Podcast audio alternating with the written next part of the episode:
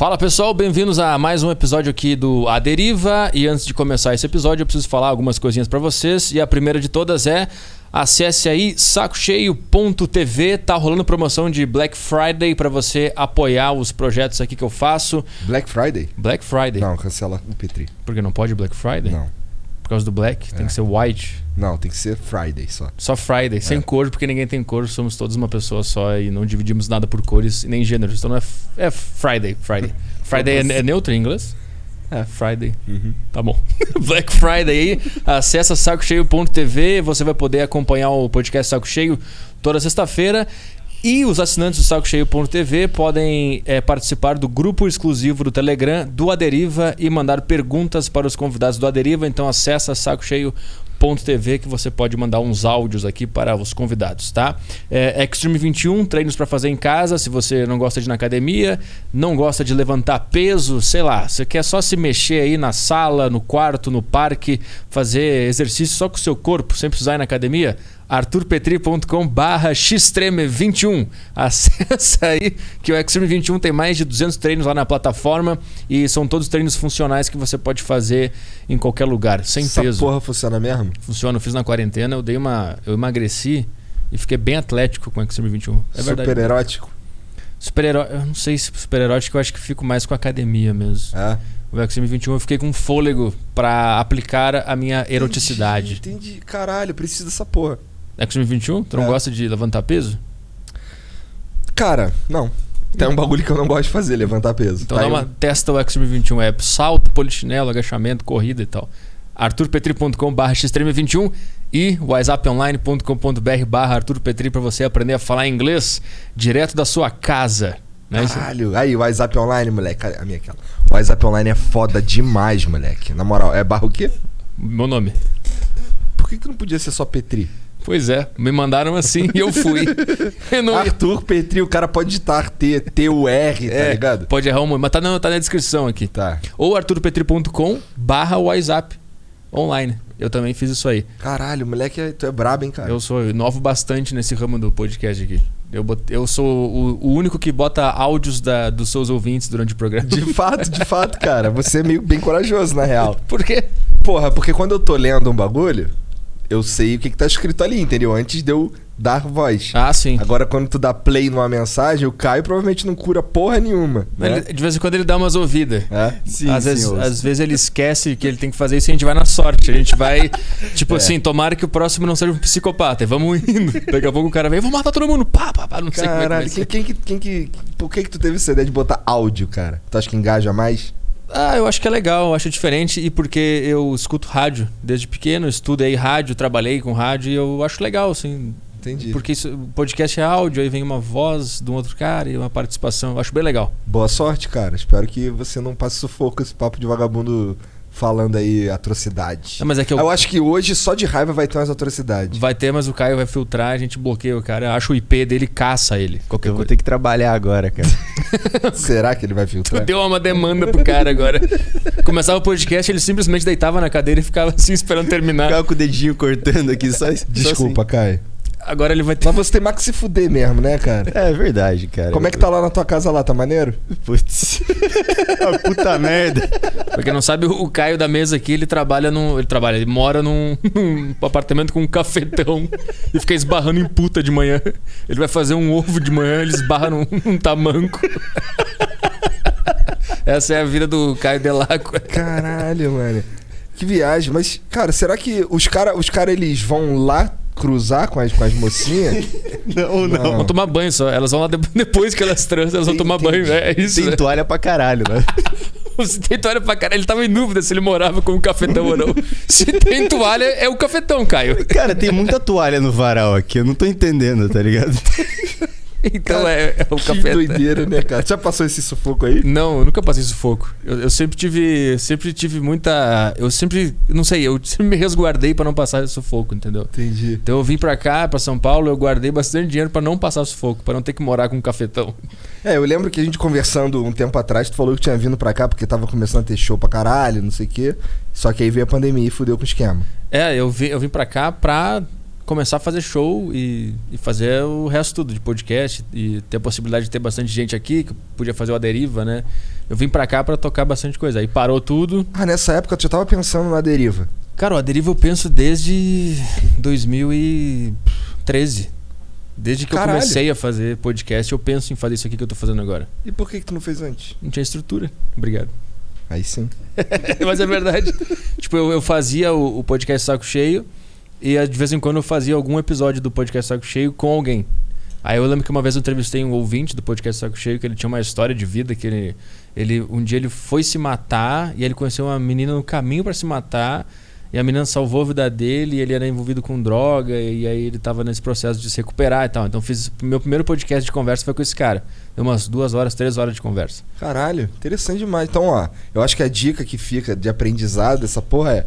Quando tu for se matar, tu vai pra um. Se tenta se matar num lugar bem longe, que aí vai que tu encontra alguém no caminho. Isso. Vai criando né? obstáculos para ver se alguém. E vai conversando com todo mundo que tu encontrar na rua, que pode ser uma pessoa é. que vai te salvar. Eu acho que ele subiu na ponte para se matar.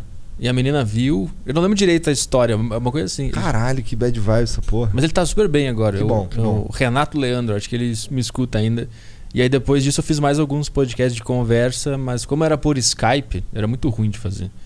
É, Skype é foda. Aí o cara gravava a voz dele lá, ele me mandava, aí eu sincronizava, aí eu postava. E o Skype caía às vezes, ou alguém. Eu não via uma frase que ele tinha falado, então. É, eu sempre tive o sonho de fazer isso e agora eu consigo Bom, fazer. Tu tá falando que era por Skype, então essa, esses aí que tu fez faz um tempão do caralho. Muito tempo. Porque Skype já foi embora há muito tempo. Também. Mas eu ainda uso o Skype. Eu me recuso a usar o Discord aqui. Por quê? Não sei, muito botão colorido. Cara, sabe que eu, eu, não sei usar o Discord também, não. Eu só sei entrar no servidor lá e quando os caras me mandam convite, aí eu entro na Scal e tal. Mas se depender de mim pra, sei lá, adicionar alguém, fudeu, não faço ideia de como é. Não tem como. Ter, um, uma sala tem 700 mil canais e um monte de exclamação, assim. Aí tu vai clicando e vai sumindo. Só que aparece outra notificação em cima. Aí aparece os nick de, uns canais. Eu não, eu não entendo nada de Discord. O Skype é bom que tu aperta, o cara atende. Acabou. Esse é isso que eu quero. Eu quero tipo um telefone na internet. Eu quero um telefone de disco aquele. Tô ligado. Só que na ligado. internet.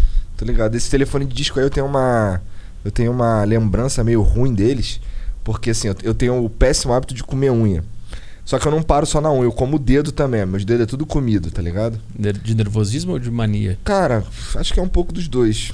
E aí, quando eu comia o dedo, aí ele ficava dolorido e eu tinha que enfiar o dedo para discar naquela porra, doía pra caralho. Pensava três vezes antes de ligar pra alguém. Pensava, então, aí eu, eu já, já, liguei até com esse dedinho aqui, cara, que é o anelar. Já liguei com mó merda. Porque esse dedo não faz nada, né, cara? Não serve pra nada. Ele serve pra dar firmeza pros outros, só que. O que, que tu faz com o dedo nela? Não... Nem xingar os outros. O dedo palavrão, por exemplo, serve pra, pra xingar os pra outros. Pra pegar coisa não funciona, né? Não, ele não funciona. Ele é só uma base pros outros. Ele só. É, sei lá. É verdade. Dá... Acho que só serve pra mulher, né, ter isso aqui. Por quê? Que aí pega assim, ou gays. Por quê? Que aí pega melhor assim. Pega o quê? Uma rola? Cara. Ah, tá. É, ninguém vai pegar uma rola assim. É, né? tipo, só com esses três. Pô, aqui. mas eu pego na minha rola também. Mas ela, aí esse dedo continua servindo só pra. só pra apoio. Só pra apoio. Ele, tipo, ele. Ah, tem o, tem o, o dedo médio, que tem uma força legal. Tem o dedo mindinho, que por incrível que pareça também tem. E o dedo anelar serve pra tu botar anel. Acho que é só isso mesmo. Será que Deus fez só pra botar um anel? Acho que sim, cara. É que o dedão também a gente não, não, sabe, não sabe que ele serve pra bastante coisa, né? Mas dedão do pé? Quebra o dedão do pé e não consegue mais fazer nada. Sério? Sim.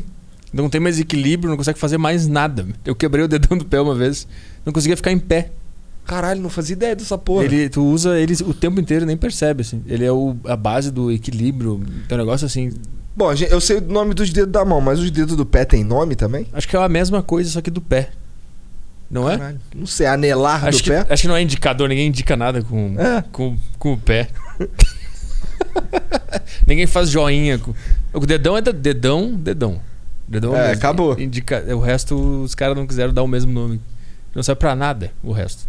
De fa... Bom, mas aí até hoje, até cinco minutos atrás, eu achava que o dedão também não servia para nada, cara. É, é verdade. Então, vai que você quebra os outros dedos e tu descobre que eles são muito importantes pro equilíbrio. Eu acho que o, o minguinho, mindinho, não sei como é que se fala. Mindinho. Mindinho, eu acho que se quebrar também ele.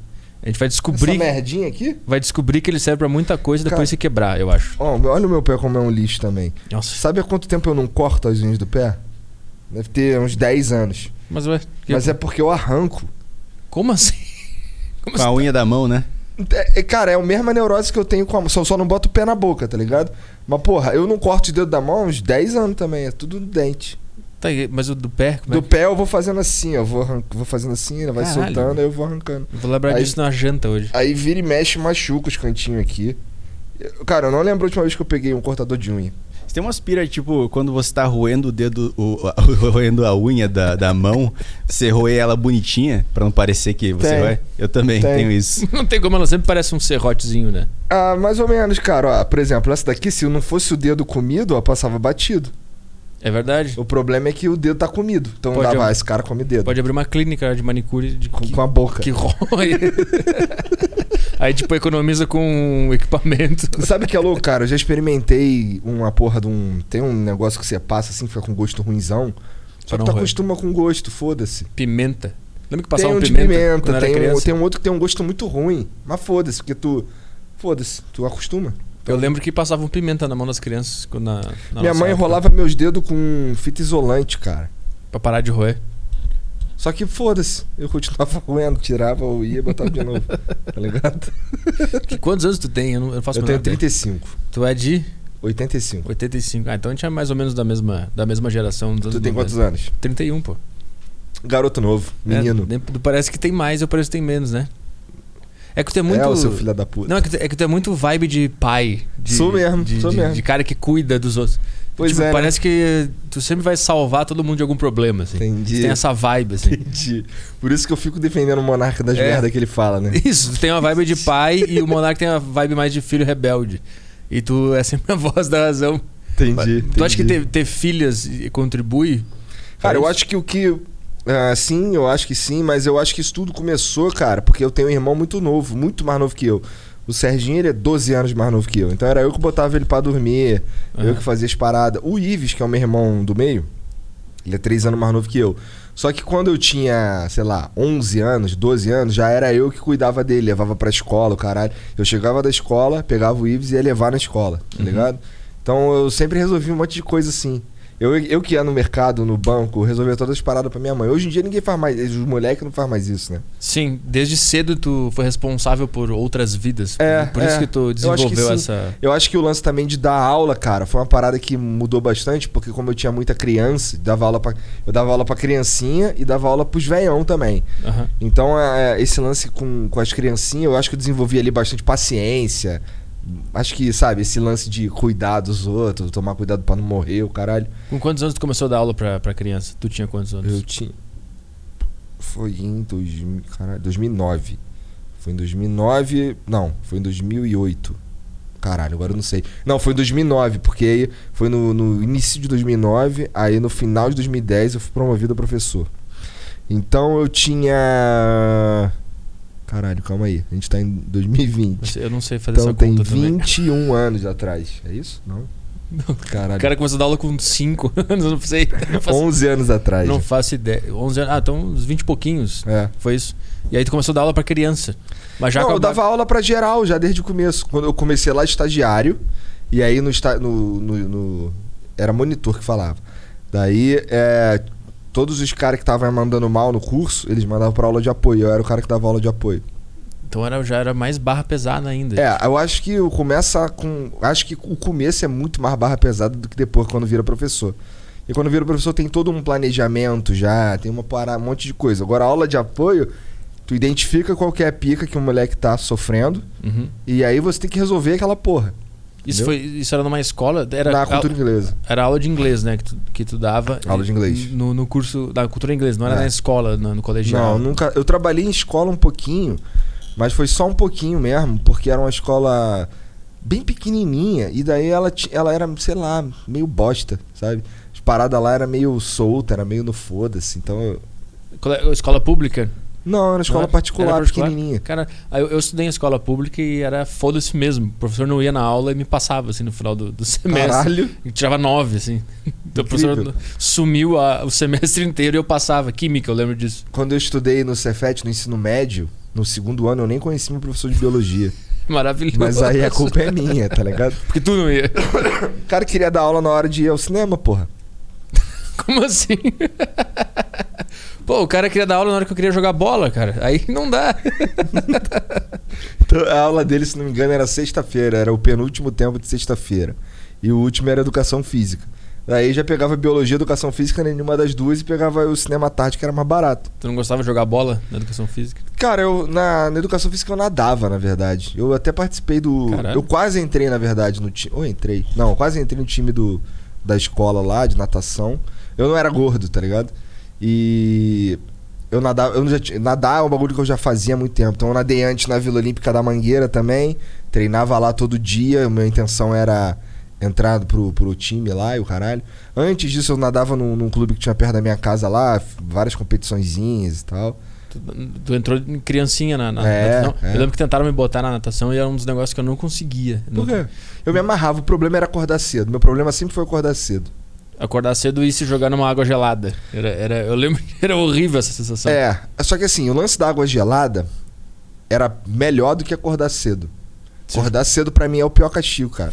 Tu não consegue, até hoje tu não Cara, consegue. ó, agora, ultimamente tenho acordado cedo aí, por causa daquele desafio lá do Cariani. Eu tenho acordado cedo. Hoje eu acordei cedo também. Eu confesso que depois eu voltei a dormir, mas agora eu tô acordando. Esses dias todos eu acordei cedo e fiquei acordado. Só ontem, hoje, só hoje que eu dormi. Foi hoje, caralho. Foi hoje que eu dormi até. Eu fiz, eu acordei cedo, fui fazer o quê? Não lembro. Fiz umas paradas e aí voltei e dormi até meio-dia, foda-se. Você tá conseguindo. Eu, eu, vi o episódio com o Cariano. Eu tava aqui, inclusive. E ele fez o desafio de. Como é que era? Acordar todo dia uma, uma hora mais cedo do que tu costuma acordar. É, só que uma hora mais cedo que eu costumo acordar é 11 horas da manhã, tá É ligado? duas da tarde, então, na hora da sessão da tarde. É, aí eu. Não, vou acordar essa porra. Uma hora o caralho. Vou acordar 8 horas da manhã todo dia. Boa, boa. E aí eu fiquei nessa porra aí duas semanas e é, eu mudei a minha alimentação também.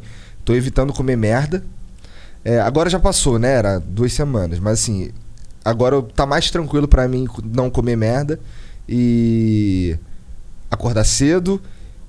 E na verdade eu acho que é isso, cara. Acordar cedo, e não comer, comer merda. E tinha que fazer, tinha que dar as caminhadinhas também. Sim. Tá ligado? Uhum. As caminhadinhas que acabou o bagulho, eu parei também. Parou? Essa porra. Por quê? Porque eu tenho que sair de casa, mané. Essa é a minha pira. É a melhor parte de se exercitar, pô. Cara, então, eu, eu tô quase comprando. Na verdade, a Mariana tá vendo lá pra gente comprar uma esteira. Porque qual que é o problema? Eu sinto que eu tô perdendo tempo. Porque eu saio de casa, fico andando. e não faz nada. E não faço nada, é. tipo, eu não tô adicionando nada no meu cérebro. Mas por que, que tu não vai ouvir no audiobook um podcast, alguma coisa? Eu vou fazer isso. Isso é bom. Só que em casa. Na esteira. Fica na esteira, daí eu fico vendo alguma coisa. Fico, sei lá, tô ali. Quando acaba de andar, eu já tô já em, casa, tá em casa. Tá ligado? O problema de caminhar é que tu termina de correr e tem que caminhar para casa ainda. Exatamente. Sim. Quando eu tava no quartel, em 2004, é, tinha umas paradas de uns testes físicos de vez em quando. E aí, como é que eu fazia pra treinar? Eu ia pro Maracanã e ficava correndo em volta do Maracanã. Ah, tu era aqueles caras que corre atrás de volta do Maracanã. É. Né? Aí eu, sa eu saí de casa, era, sei lá, vai meia hora, 40 minutos andando da minha casa até o Maracanã. Chegava lá, ficava correndo lá, porque eu tinha que fazer. Minha meta era fazer acho que 13 quilômetros em meia hora, alguma coisa assim, eu não lembro mais. E aí eu ficava correndo lá até isso ser muito fácil, tá uhum. ligado? É, fiz isso durante um, tempo, um tempinho, fui lá umas, sei lá, umas 10 é, vezes, 15 vezes. Mas era por, por causa do exército que, que, que, que mandava ou tu queria não, não, ser eu, um bom. Eu, queria, um não, bom... eu queria não me fuder. Porque os caras que. Eu não lembro direito, mas tinha uma parada que, que se você não passasse no teste lá, tu, tu, tu não podia se desligar. Eu não lembro direito. Caralho. Não, lembro direito. não podia sair do exército. Acho, acho, eu não lembro Caralho. direito. Eu não lembro direito qual que era. Era, era ruim não ter uhum. uma nota legal no bagulho. Eu não servi, eu, eu dei atestado falso. Caralho, tu acha isso bonito? Eu acho. Eu acho, não tem nada a ver com a confusão que os caras vão armar de guerra aí no futuro, mano. Vocês que se virem aí. Viu o, o, o Bolsonaro falando lá que tem que ter pólvora lá? É, então, ele vai lá, fala um negócio, arma uma, uma, guerra com os Estados Unidos e eu que tenho que ir lá. Não, vai tu. Não, seus se... filhos. E sabe o que é louco? Nas duas primeiras vezes que, que, assim, depois que eu saí do quartel, tinha que fazer uma. Tinha que ir lá para os caras carimbar o certificado durante cinco anos. Todo ano tinha que ir lá e o cara carimbava lá. E aí toda vez ele perguntava, pô, tu é voluntário? Aí na primeira e na segunda vez eu disse que era. Eu ainda tava na vibe de defender o Brasil, tá ah, ligado? Ah, tu era nacionalista. Não, eu era. Eu não sei, cara. Eu sempre quis ser militar, tá ligado? Minha tia diz que eu sou a reencarnação do meu avô, que era coronel. E tu, tu ficou quanto tempo no, no exército? Fiquei um, um ano só. Eu só saí na primeira baixa. Ah, o primeiro ano é aquele que todo mundo é meio obrigado a fazer, né? É. E aí depois eles escolhem quem vai continuar e É. quem quiser continuar, continua. Aí tem três baixas. Pelo menos no meu ano tinha três baixas. A primeira era logo depois do Natal. Aí parece que duas semanas depois tinha outra baixa. E aí, sei lá, mais umas duas semanas depois tinha outra baixa. Que aí ficava só quem queria tentar ficar, tá ligado? Aham. E o que, que fazia lá? Eu não faço a menor ideia. Cara, isso é que é foda. Como é que tá é a ligado? vida no, no exército? Cara, soldado, ele basicamente é um lixeiro e um. É um zelador, Aham. um soldado. Então o que, que a gente faz lá? A gente limpa pra caralho. Passa pano em tudo. É, faz cri-cri, sabe o que vai fazer cri-cri? Não. Tá ligado o, o chão de paralelepípedo? Tem um monte assim? Então, aí em lugares como Rio de Janeiro, que, que por causa do clima e tal, nasce um monte de matinho. E aí alguém tem que ficar arrancando aqueles matinhos. Isso é fazer cri-cri. Caralho. Pois é. Basicamente era isso, é limpar. Era uma merda, é, e ficar de serviço lá que era tipo pra proteger o quartel de, sei lá, sei lá o quê. Sim, aqueles caras que. Lá em Porto Alegre eu lembro que tinha uns caras de noite, eles ficavam em volta do quartel, assim, como se alguém quisesse invadir. Tipo, tem uns caras dando atestado pra não entrar aí, cara. Ninguém quer entrar. Fica de boa aí.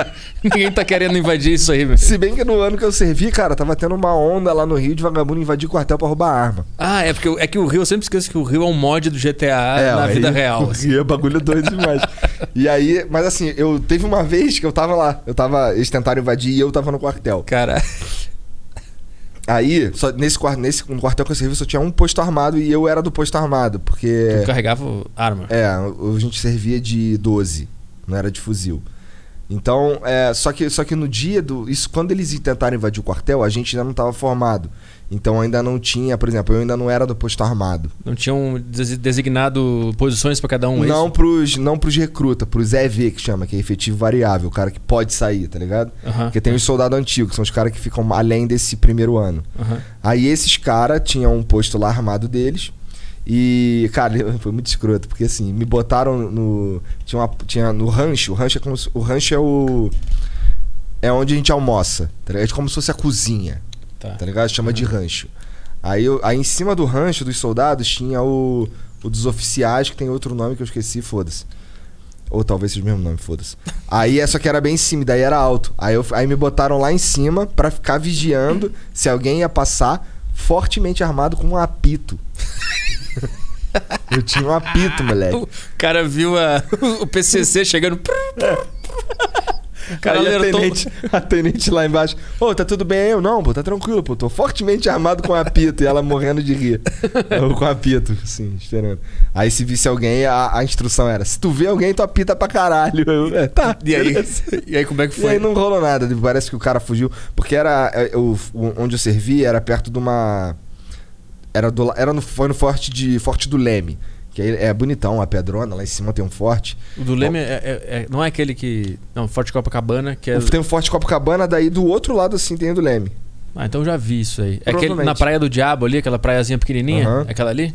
Ali que tem uma. Não, é do outro lado. Tá, beleza. não, mas aí, aí tentaram invadir ou- e aí tu ficou apitando. Então, foi isso? não, não. Aí quando, aí quando tentaram invadir, daí rolou todo aquele fuzuê, e aí me colocaram lá e o cara fugiu por dentro do mato, porque o, o quartel era, tinha uma mata, assim, dava pra tu passar. Aham. E era por isso que os caras conseguiam entrar lá. Porque tinha uma mata, os caras vinham por trás, por dentro da mata, entendeu? Eu acho que eu sei qual é essa mata. Aquela mata que tem uma. Puta, não vai ser. não vai ser de falar, não, não é essa aí, é ser do outro lado lá. Provavelmente. É que tem uma academia ali na praia, sabe? Na Praia do Diabo ali. Tem uma academia. Na... Faz quanto tempo que tu foi lá? Cara, eu morei lá, né? Quanto tempo? Eu morei uns 4, 5 meses em 2015, mas eu fui visitar em 2014 e fui fazer show já duas, três vezes lá. Eu Tudo go- lá? Eu gosto muito do Rio de Janeiro. Tá. Mas eu É, sempre- Não, essa parte é legal mesmo no Rio de Janeiro. Eu, eu sempre fico hospedado. Uma vez eu fiz a cagada de ficar hospedado no centro. Eu abri a geladeira tinha uma barata dentro da geladeira. Caralho, no centro, ó, pra não dizer que eu nunca fiz nada no centro, ali na Lapa, é, tem um motelzinho ali numa ruazinha de trás chamada Vinha Del Mar. É. Já transei muito ali, moleque. Na moral, Vinha Del Mar. Eu não tô ligado. Mas tem, Porra, eu tô ligado. Caralho.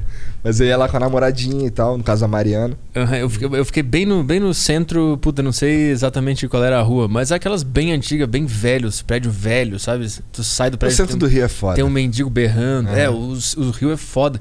O Rio é foda porque tem uma parte que é muito podre, que Aham. é essa parte, e aí tu anda tipo meia hora e é Copacabana, Leblon, É, Ipanema. É, Copacabana ainda é mais ou menos pra é caralho. um, é um mix, né? É. é. Lá em Copacabana, tu chegou aí na rua. Ai, caralho, esqueci o nome da rua. Puta, é uma rua famosona lá. Várias putas que tem na rua. Eu, eu, acho que eu sei como é. é. Caralho, cara, eu vou lembrar o nome Um cara que mora lá, ele falou, vou te levar na rua das putas pra ver. Aí ele levou de carro, a gente uhum. viu as putas, cara, um monte de é puta. Um monte de puta. Uns gringos sentados assistindo o jogo, uhum. assim, ignorando, e elas assim, vendo se alguém vai querer. elas paradinhas, assim, tipo umas 20 putas aglomeradas. Prado Júnior, rua Prado Júnior. Puta. Lembrei. E aí, quando eu ia pro quartel, eu passava ali cedão, em, porque assim, é Copacabana. E aí tem a rua Avenida Princesa Isabel, que no final tem uma estátua.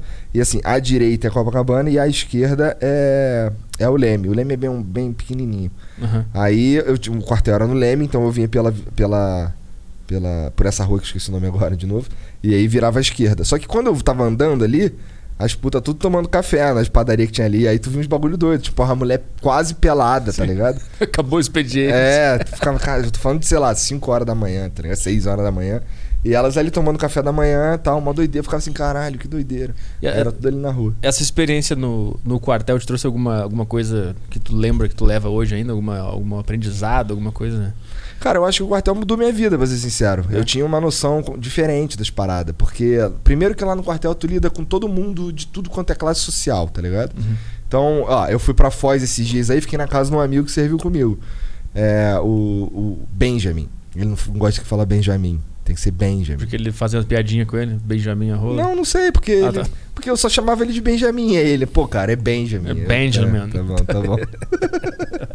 e ele morava em Copacabana. Teve um dia que os pais dele viajaram, foram fazendo, foram não sei pra onde. E o moleque simplesmente lançou uma festaça no, no apartamento dele em, Copa, em, no, em Ipanema. Ipanema. Daí acabou, deu polícia um monte de vezes lá para tentar acabar com a festa. Quando eles finalmente conseguiram, desceu todo mundo foi fazer um luauzinho. Uhum. Tá? Então tinha esse moleque e tinha um moleque que era traficante mesmo. Tinha um moleque que tinha de tudo, bandido, uhum. tinha da porra toda. Então, primeiro que você começa a ver é, a sociedade de uma maneira mais ampla, na minha opinião, tá ligado? Sim. E segundo que, porra, começa a dar valor para um monte de coisa, porque o quartel ele meio que virou minha família.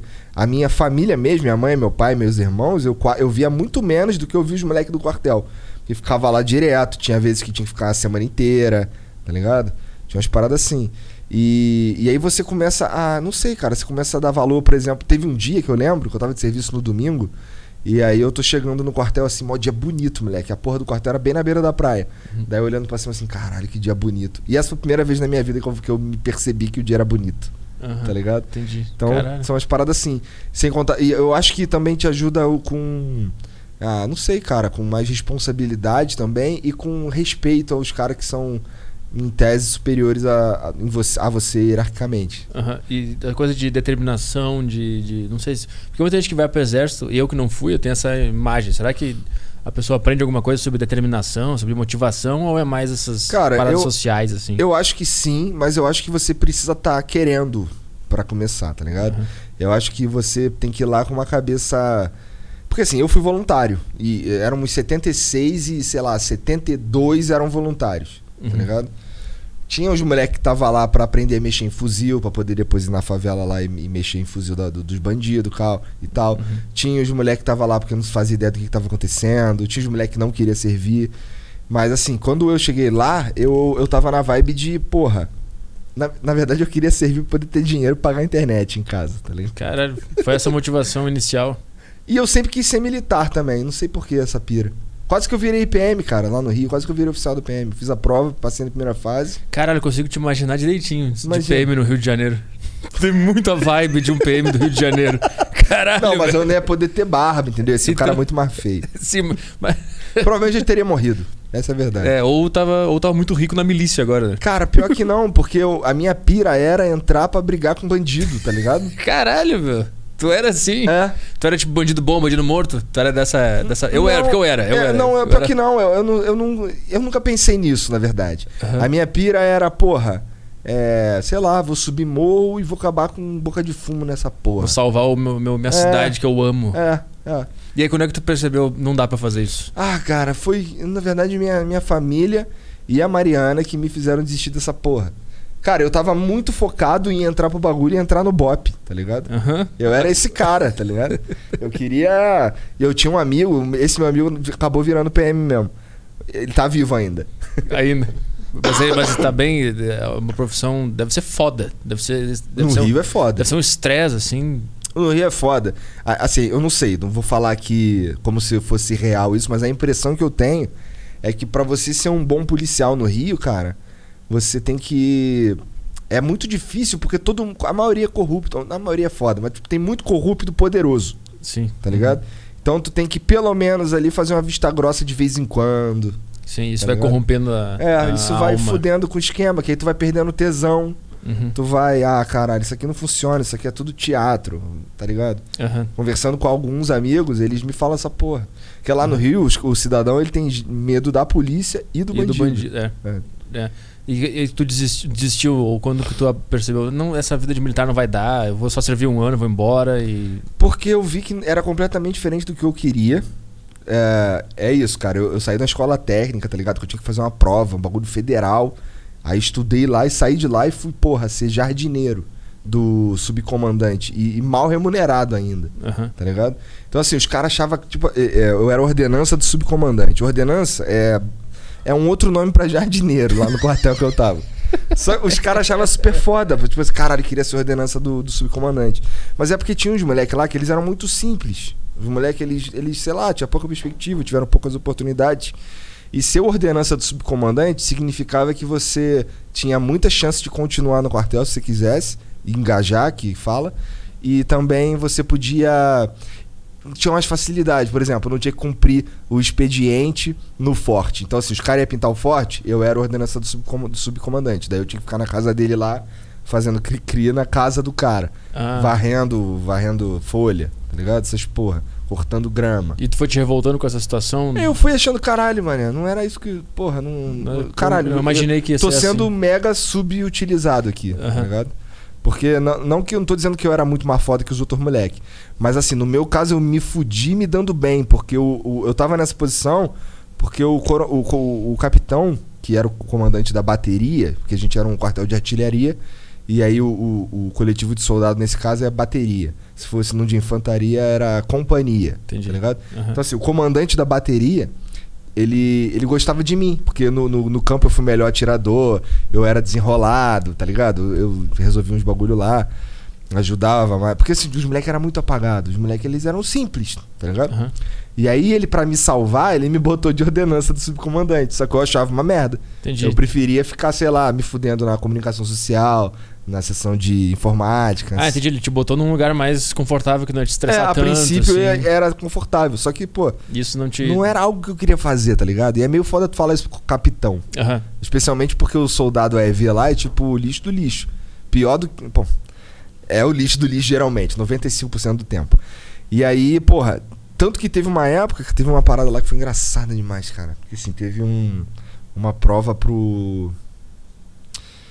Esqueci o nome do- da escola, mas era uma escola militar que eu ia sair de lá formado oficial, de carreira. Eu ia Aham. ser, tipo, na, sair de lá subtenente, subtenente não, aspirante a oficial. Isso E aí- dá uma grana boa, isso aí? é, até que dava, até que dava. Aham. E aí eu ficava aspirante seis meses, mais ou menos, virava segundo tenente. E aí era uma graninha maneira, uma posição legal, um statusinho, entendeu? Aham. E eu fiz a. Mas assim, eu fiz a prova só porque é, naquela semana que tava tendo a prova eu não precisava ir ao quartel.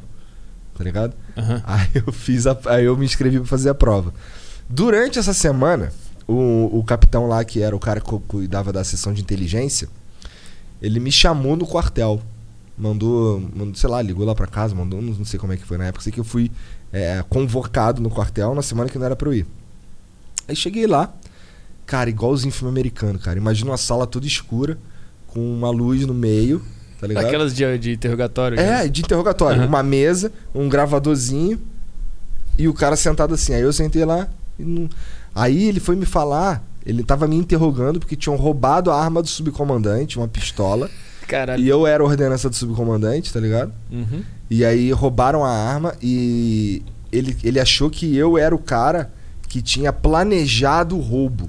Caralho. Porque os outros, cara, era muito apagado, tá ligado? aí eu era a ordenança do subcomandante Tipo, só pode ser o Igor, que né? tinha vindo de uma escola técnica, o caralho. Aham. Tava fazendo prova pra oficial.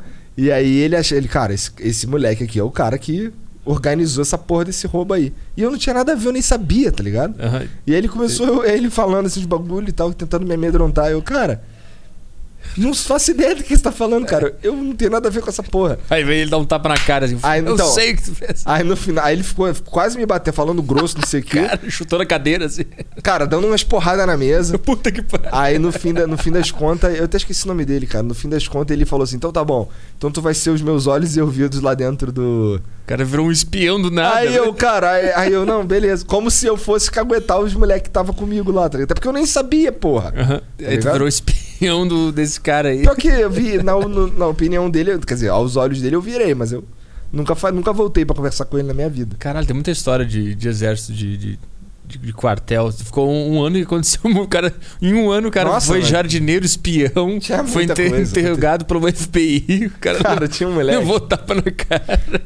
Na estrada do Forte tinha uma, um monte de, de jeito de você vir pelo mato e entrar. E aí, se você viesse descendo a estrada, sair dentro do quartel. Aí tinha uns turistas que não conheciam o bagulho, de vez em quando fazia essa porra, sem caía- querer. caía no e aí, tipo, 10 horas da noite o cara entrando no quartel, tá Chegava ligado? um alemão, mano. Vagabundo pirava logo, não sei o quê.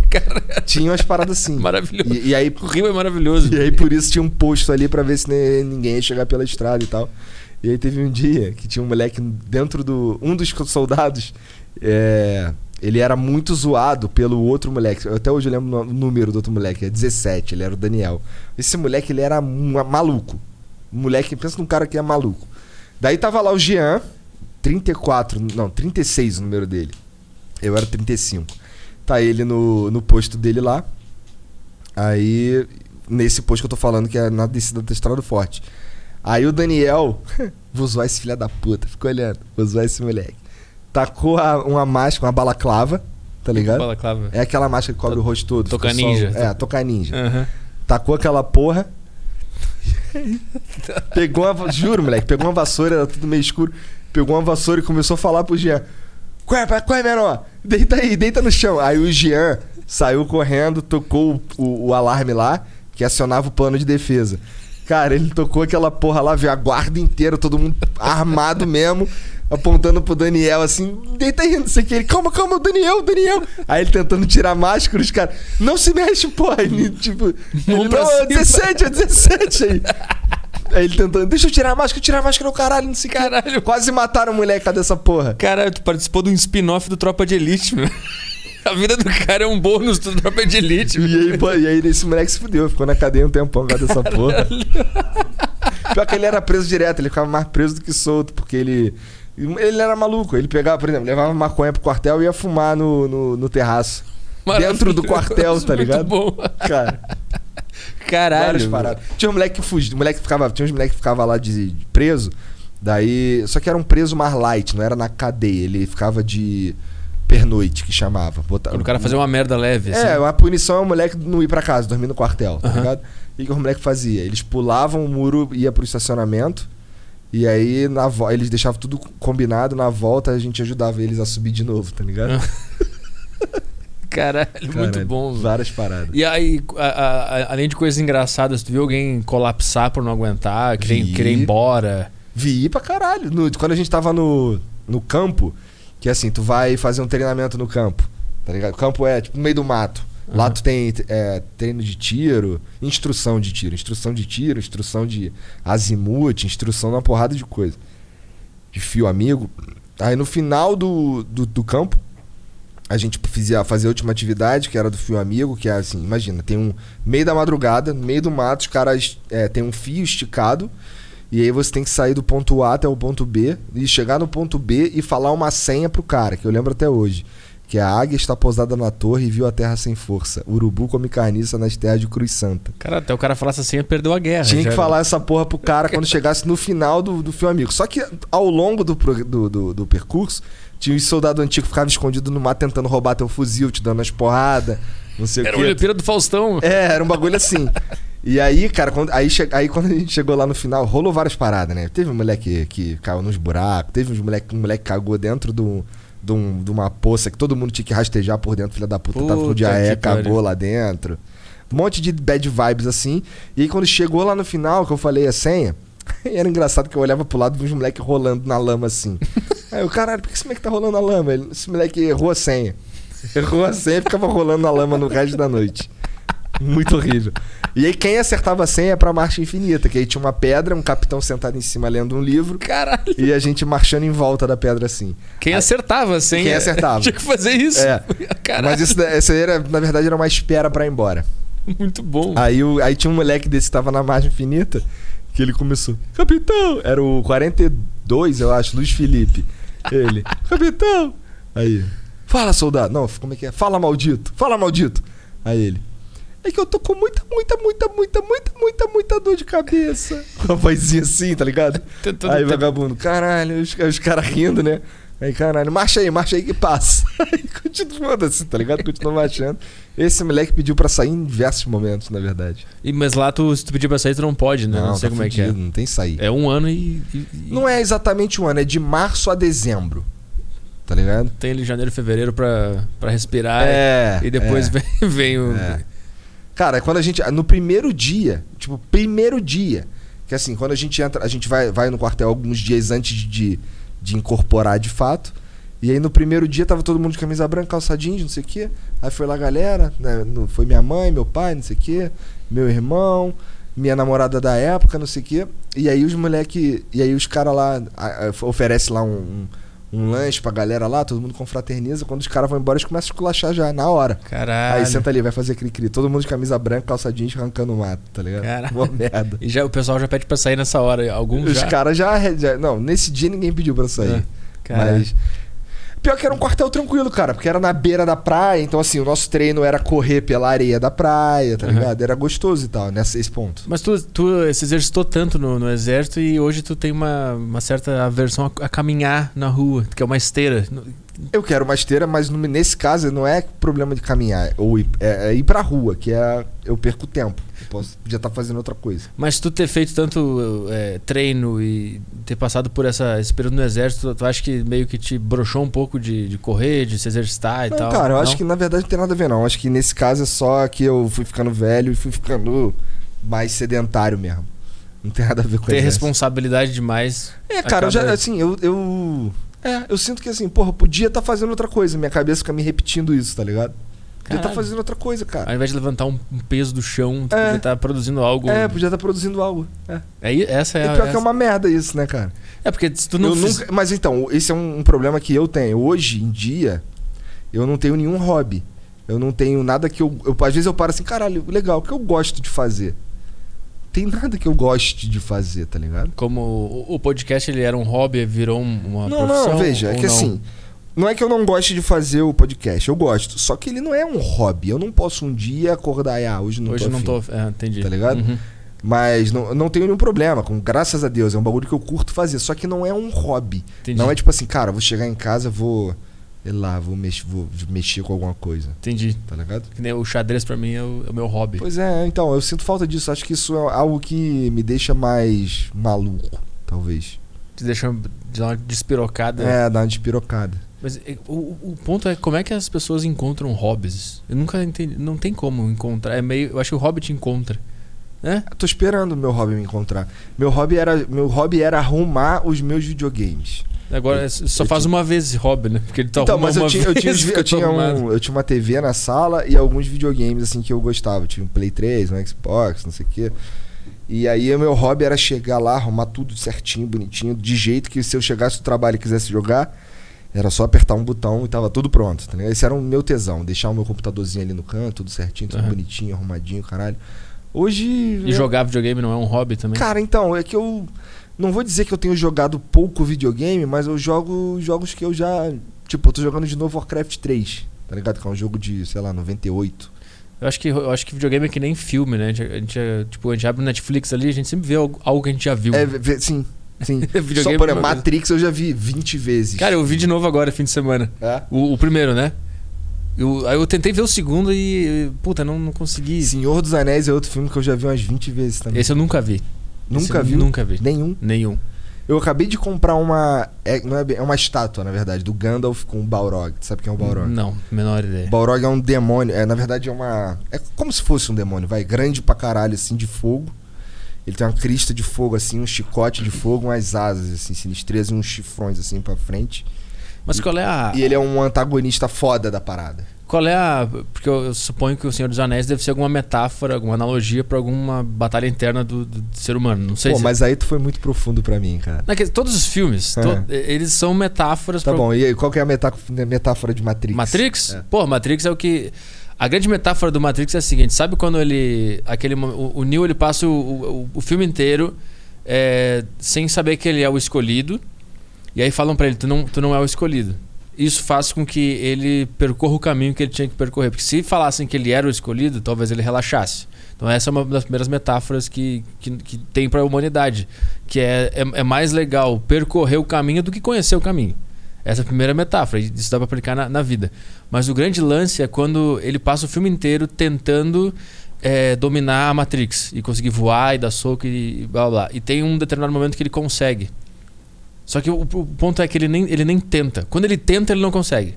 Quando ele simplesmente está inserido naquela situação e ele está naturalmente na- no cenário, ele consegue, sem tentar conseguir. Essa é outra metáfora que eu vi também. Não tenta. Tanto que quando ele tá no Kung Fu lá na hora, que ele fica tentando acertar o cara, o cara fala: Não tenta me acertar, me acerta. É. Essa é outra metáfora pra vida também. Não tenta fazer as coisas, faz a coisa. Entendeu? Essa é a segunda metáfora. E a cena que me deu o clarão, que foi a última vez que eu vi agora que eu percebi. Quando ele enxerga, ele tá dentro da Matrix lutando com os agentes no final, e ele enxerga tudo verde. E a partir dali ele consegue bater nos caras, ele consegue voar, ele consegue fazer tudo porque ele realmente se inseriu naquele, naquele lugar. Eu acho que Matrix é sobre estar presente, sobre a caminhada e sobre a outra coisa que eu falei agora que não lembro qual era. Caralho. Então, geralmente, tu assiste filme e fica analisando essas porra. Eu fico. eu fico- porque eu, eu sei que o cara escreveu pra, fazer uma, uma ilustração de alguma filosofia, de alguma ideia, de alguma coisa que ele, que ele quer passar. Que o Coringa também é uma, é, uma, é uma ilustração exagerada de alguma coisa. Eu nem lembro o que é, porque faz tempo que eu vi. Mas eu lembro que quando eu vi o Coringa, eu fiz um podcast sobre ele e eu, eu falava, cara, tipo, quando ele mata a mãe, todo mundo ficou, nossa, que violento. E eu, eu vi só como uma metáfora de ele ter se livrado das coisas que faziam ele se sentir uma vítima. Entendeu? Eu acho que o autor, ou sei lá, o, acho que o personagem Coringa, ele fala muito sobre isso. E naquele momento todo mundo se apegou mais ao fato dele ter matado a mãe do que o que significava. Que eu acho que é a, a forma de, do, do autor mostrar pra ti que é pra tu se livrar dos teus traumas e não se identificar com as coisas que te fazem se tornar uma vítima. Tu é muito artistinha, né, cara? é, é uma- ali é a forma que ele conseguiu te mostrar isso, de uma cena, entendeu? Então eu fico vendo, por isso que eu queria saber se o Senhor dos Anéis tem algo. ah, deve ter, irmão. Não faz a menor ideia. Eu vou assistir no próximo eu te conto. Por... Cara, mas então, separa aí um fim de semana, tá ligado? Tá. Porque, ó, é, eu acho que as versões que tem nesses, nesse serviço de streaming aí são os Director's Cut. Daí são filmes de 4 horas e meia. Putz, eu vou baixar no Torrent. Ah, mas aí é me- eu, eu gosto de assistir o Director's Cut, porque é maneiro pra caralho. Mas é maneiro pra caralho. Director's Cut é o quê? Eu não faço a menor Director's ideia. Cut é como o diretor gostaria que o filme fosse pro cinema. Entendi. De verdade. Entendi. Só que aí pra ir pro cinema lá tem que fazer uns cortes pra adequar isso, adequar aquilo, adequar não sei o quê. A indústria dá uma moldada. É. É. Entendi. Mas tanto que depois eles lançam, a galera, eu não vi, eu não assisti, mas a galera fala que o Batman vs Superman Director's Cut É bom. é melhor, tá ligado? Mas isso tem no Netflix, essas coisas assim? Ah, esse do Senhor dos Anéis, eu acho que é o Director's Cut que tá lá. O esse do Batman aí acho que só saiu em Blu-ray, DVD, essas porra aí. Ou o Torrent, né? Inclusive, o- Batman, o do, o do Coringa, do Coringa aquele icônico lá, o do cara que morreu Aham. lá, esse, esse também, eu não vou lembrar exatamente qual é a, a metáfora e qual é a analogia que, ele- que esse filme faz. Mas tem alguma coisa da psique humana ali que ele tenta mostrar também. Caralho, o cara é. Sou- Tu estudou teatro, né? eu- eu faço ainda. Aí. É, eu sempre assisto os filmes. Nas tuas piadinhas lá, tem sempre uma moral também? Não tem, não, isso não. As piadinhas é só teta, cu, gozar, sexo e, e absurdos. É só isso, não tem, não tem moral, não tem nada. Entendi. Tipo, no final do show o cara fala, então, o, o recado de hoje é esse. E vai embora, assim. Não, não dá, não, não tem. Não vem o He-Man depois pra falar uma, uma filosofia. A moral do show é esta. E todo mundo chora, e todo mundo vai embora com mais energia pra viver. E como é que tem sido esses shows aí lá no Bexiga? Cara, foi. Foi interessante. Foi, foi todo domingo, né? Foi, o- tipo, meu, o meu, puta, os meus sonhos estão todos se realizando esse ano. né? Tipo, no meio da pandemia, tipo. que doideira. Né? É, o pior momento da humanidade foi o meu melhor momento, tipo. Engraçado que pra gente também, é, tá ligado? Isso é muito louco, caralho. Não, eu tava falando esses dias que eh, pra mim a pandemia foi maravilhosa, porque não podia mais se aglomerar, tinha que ficar a dois metros de distância das pessoas, ótimo. Não tem festa, não tem gente bebendo na rua. Tipo, foi muito bom pra mim a pandemia. Eu tô torcendo pra segunda onda. Eu quero segunda então, onda. Então, é do time do Atila e a Marina, então. é porque ele torce? Eu não sei o que, que ele fala. Ele meio que. Ah, ele dá uma agorada na galera. Ó, oh, vai ter segunda onda. sinistra. É. O cara mais. É. ele dá umas agoradas sinistras. Cara, no começo ele falou que ia morrer um milhão até agosto. Eu lembro disso. Então. Mas se não usassem máscara. Né? Tá, então ainda é. bem que a gente usou máscara. ainda bem. Porra, mas o cara também que não usa máscara no meio de uma pandemia, ele, acho que ele tá de sacanagem também, né? Mas acho que tem um certo exagero aí nesse negócio da máscara. Por assim. quê? Ah, sei lá, às vezes tu tá andando na rua e tu tira aqui, já, já te olham torto, assim. Tá bom, pode ser que tenha mesmo. Pode ser que tenha. Mas é que, porra, tu, por exemplo, eu só tiro a máscara. Não é que a máscara não me incomoda, ela me incomoda pra caralho. Eu, pra caralho. Se eu pudesse estar o dia inteiro sem máscara, eu estaria. Mas, porra, eu vou pra rua. Eu não tenho medo do corona, mas em casa eu tenho, porra, minha ah, sogra. Sim. Tá ligado? E, porra, sei lá. Aí vamos dizer que eu pego essa porra, venho pra cá. Daí o convidado do Flow tem uma véia em casa. Sim. Aí ele pega de mim, tá ligado? Pode ser uma corrente sim. de merda. Sim, isso sim. Então eu penso nisso pra caralho. É, claro, mas eu acho que teve um exagero. Lembra daquele cara em Santos, que o cara tava na praia e o policial foi lá, mandaram botar. O cara, o cara tava sozinho, isolado na rua, caminhando. É, sim, com no, certeza há exagero. No Rio, lembra no Rio quando um cara ia pra praia sem máscara, vinha um monte de guarda municipal e se aglomerava em cima dele fazer um montinho. Cara, tu acabou de fazer o que não era pra fazer. o cara só tava sem máscara, tu fez uma aglomeração agora. E quando sai a vacina, tu vai tomar? Eu tomo qualquer uma, mano. Eu quero tomar aquela que fez o cara se matar. Essa que eu... eu quero essa porque eu quero. Mas esse cara tomou placebo, moleque. Ele, ele tomou placebo? Uhum. Saiu isso aí? Eu não uhum. sabia. Tomou placebo. É, então foi por isso que ele se matou. Os caras acham que eu tô tão de brincadeira, porra. Me voluntariei aqui, vocês me dão um placebo. O cara, o cara se revoltou com o laboratório. e o pior é que a Anvisa foi e travou o, o bagulho, que não tinha nada a ver com a vacina. Inclusive o cara tomou placebo. É e embargar a parada lá. E aí a gente fica. Eu, eu, pelo menos, fiquei pensando se isso aí não é, sei lá, motivo político do. Sei lá, se o Bolsonaro tem um dedinho lá de, ó, para com essa porra aí que eu falei que essa vacina era uma merda, essa porra não pode ir pra frente, não. Já pensou? Como, como, Seria horrível. Como assim? Ah, é porque, ó, a Anvisa mandou parar os testes. Sim, porque o cara se matou. Porque o cara se matou. Uhum. Sendo que ele era, na verdade, ele falava que era um evento adverso grave. vulgo suicídio. É. Não, é que assim, qualquer. Evento é muito bom. Um né? evento adverso grave, por exemplo, se o cara tá no trânsito e sofre um acidente e morre, é um evento é um adverso. evento, cara. É. Então, assim, esses, essas paradas aí, é, se, se ligados a. Não, se bem que quando é ligado a, a vacina em si tem um outro nome, se eu não me engano. Não Mas, é um evento, é só um. Não, é, é algo mais sinistro. eu esqueci o nome. Esqueci o nome. Como é que era, caralho? Esqueci. Mas, porra, é, eu fico pensando que assim, os caras da. Não foram os caras da vacina que mandaram parar, foi a Anvisa, tá ligado? Achei caralho. Geralmente quem resolve essa porra aí é os, os outros caras. E a Anvisa parou porque um cara se suicidou. Que eles sabiam o cara tinha se suicidado desde o começo. E sabia também que o cara tinha tomado placebo. Por que, que parou, tá ligado? Ah, entendi. Então quer dizer que, tipo, já, o Bolsonaro já não gostava da vacina, ele eu aproveitou. Não, então, não sei. Não, tô, não. tô latindo aqui igual cachorro maluco. Supondo. Supondo. supondo. Mas é foda de crescer, que mas... agora tudo a gente tem que ficar falando. Não, não, mas eu supondo. realmente não sei, tá ligado? Sim, eu só sim, acho. Sim, eu é. também. Então. A, a, tese aqui que a gente tá viajando é que tal, é, o cara já não gostava da vacina e já aproveitou e já embalou é. e mandou parar. É, entendi. talvez. Mas a princípio não era nem pra ele ter esse poder. Que a Anvisa era pra ser um órgão independente, entendeu? Entendi. Eu não entendo nada. É, eu não era... sei nem porque alguém não gosta de uma vacina, em primeiro lugar. É, é. Ah, tem os antivax, né? Vai entender esse cara. O cara fala que se tomar vacina, tu fica, sei lá, teu filho tem síndrome de Down. Eu gosto dessa tese. Por quê? Acho interessante. Não sei, eu. Eu, eu, eu, eu não sei, eu gosto dessa tese. Eu só me, só me atrai, que nem a da Terra plana, só me atrai. Eu não sei o que, que é, não sei se é verdade, se é mentira. e o ozônio no cu pra curar a corona? Isso era bom também. Esse, eu adoro todas as teorias da conspiração. Eu adoro todas, todas. Eu, cara, já passei horas vendo vídeo de teoria da conspiração, de terra plana, tudo, já vi tudo. Acho maravilhoso. Os caras os cara pegam as câmeras. Tipo, eu vi um, esses dias da terra plana, o cara pegou uma câmera, ele foi até um lugar, tipo, mais alto lá no Nordeste, e ele filmou a lua e depois filmou, ó, oh, o sol tá aqui. A lua tá aqui e o sol tá aqui. Ou seja, a terra é plana. Eu fiquei, caralho, que foda, meu.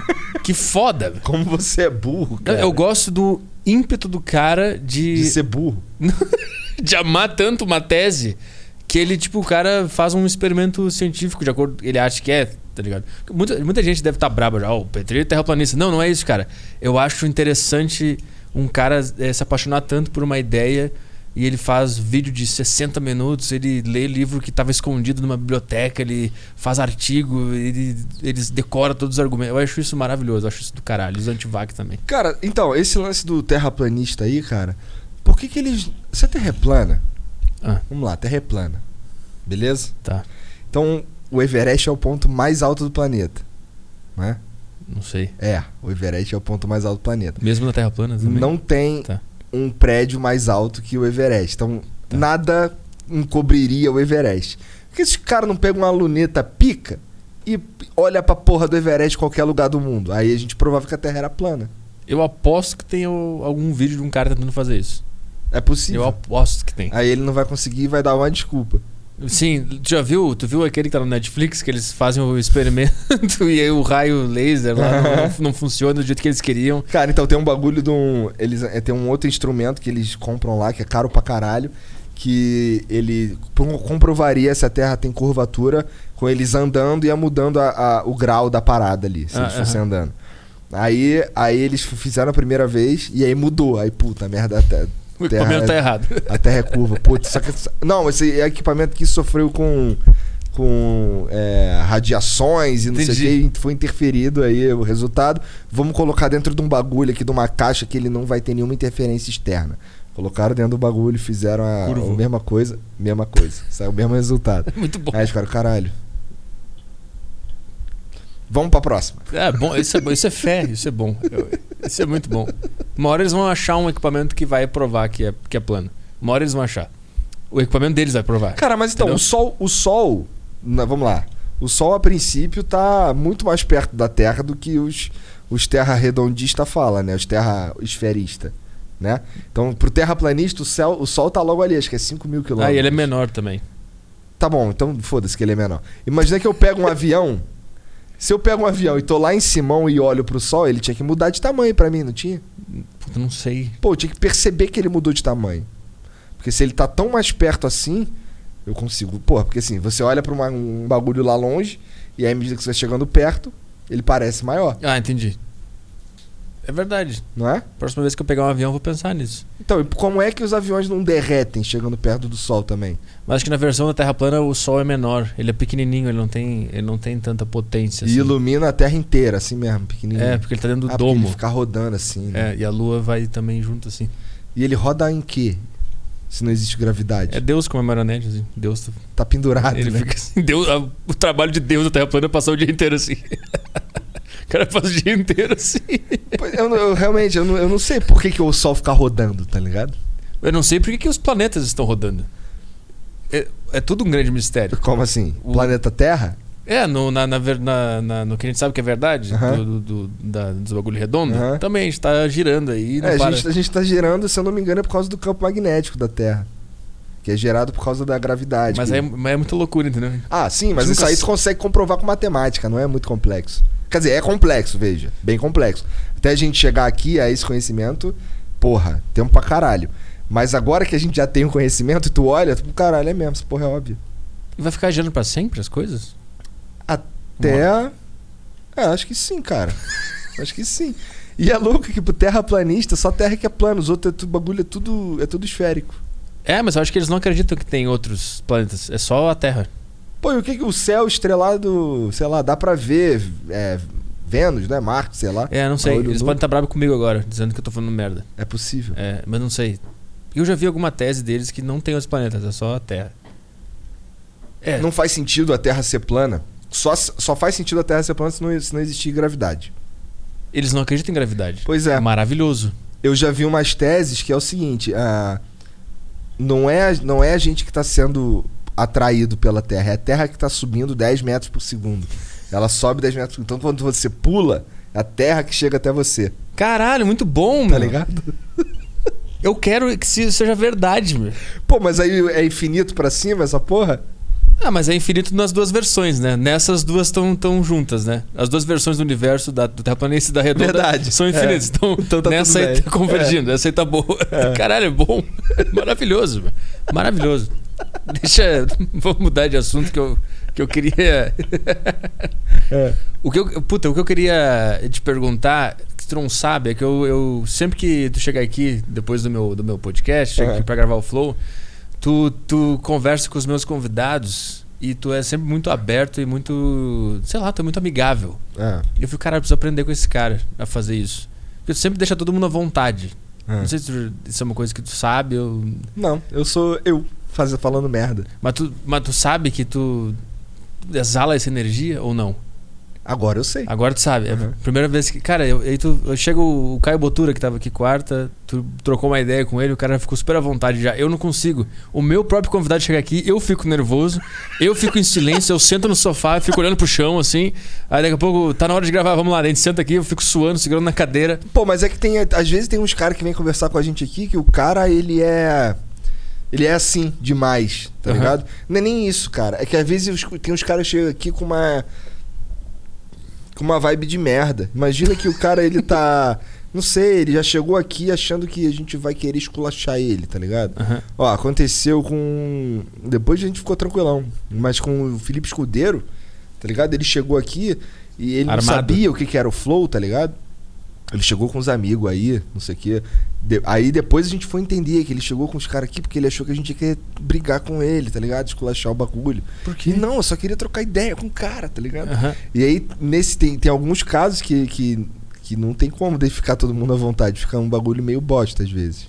Mas, o- mas o que eu falo é, é sobre a tua pessoa até fora, fora da- da- das câmeras, quando tá, não tá no ar. Com o Caio ali, tu é super legal, tu tem uma, uma vibe acolhedora. Eu, eu- a minha pergunta, eu tava em casa pensando, como é que ele faz isso? É simplesmente natural, tu nunca pensou em nada disso.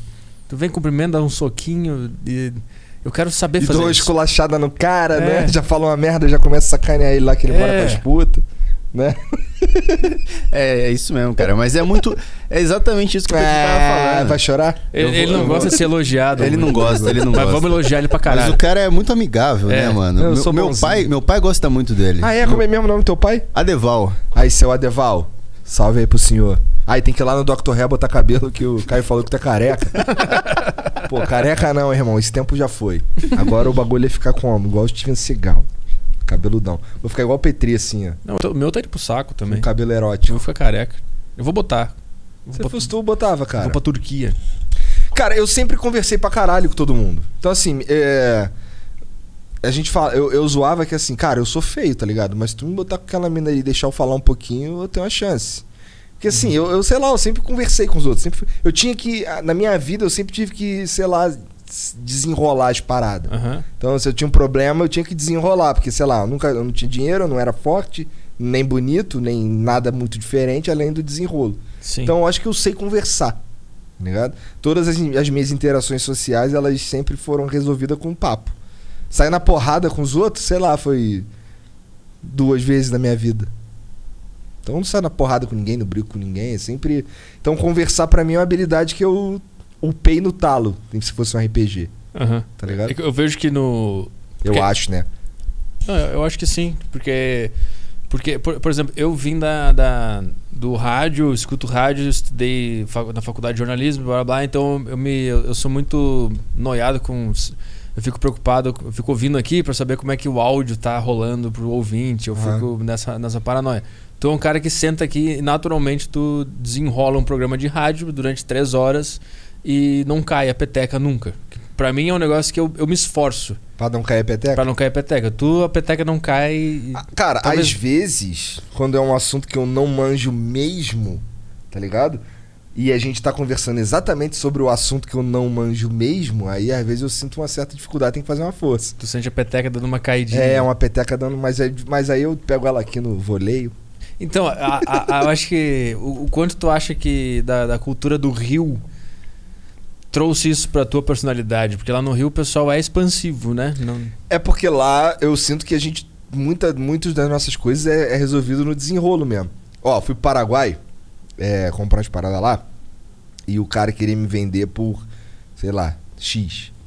Aí eu fui. Vamos lá, por 100 conto. O cara queria me vender o bagulho por 100 conto. Aí eu fui falando pra ele, pô, parceiro, 100 conto é foda, não sei o que. Fui desenrolando, desenrolando, desenrolando. Aí o bagulho foi caindo: 95, 90, 85. Aí chegou no 80. Mais ou menos os 20. Exatamente 20% a- abaixo do que ele tinha falado inicialmente. Aham. Aí a gente foi desenrolando, desenrolando, não sei o que, pô. Então beleza, vamos fechar esse bagulho aqui. Aí fechamos. Ele, pô, vou lá buscar. Aí foi buscar a parada.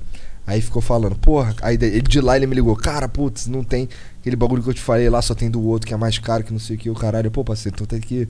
Então vamos, vamos continuar amigo e tal, mas aí tu transfere minha grana de volta e tal. Aí ficamos conversando um tempão, o cara desenrolando com a calculadora, fazendo conta, não sei o que. No fim das contas eu paguei quanto eu queria pagar mesmo. Uhum. E aí ele veio e falou assim pra mim, bateu nas minhas costas.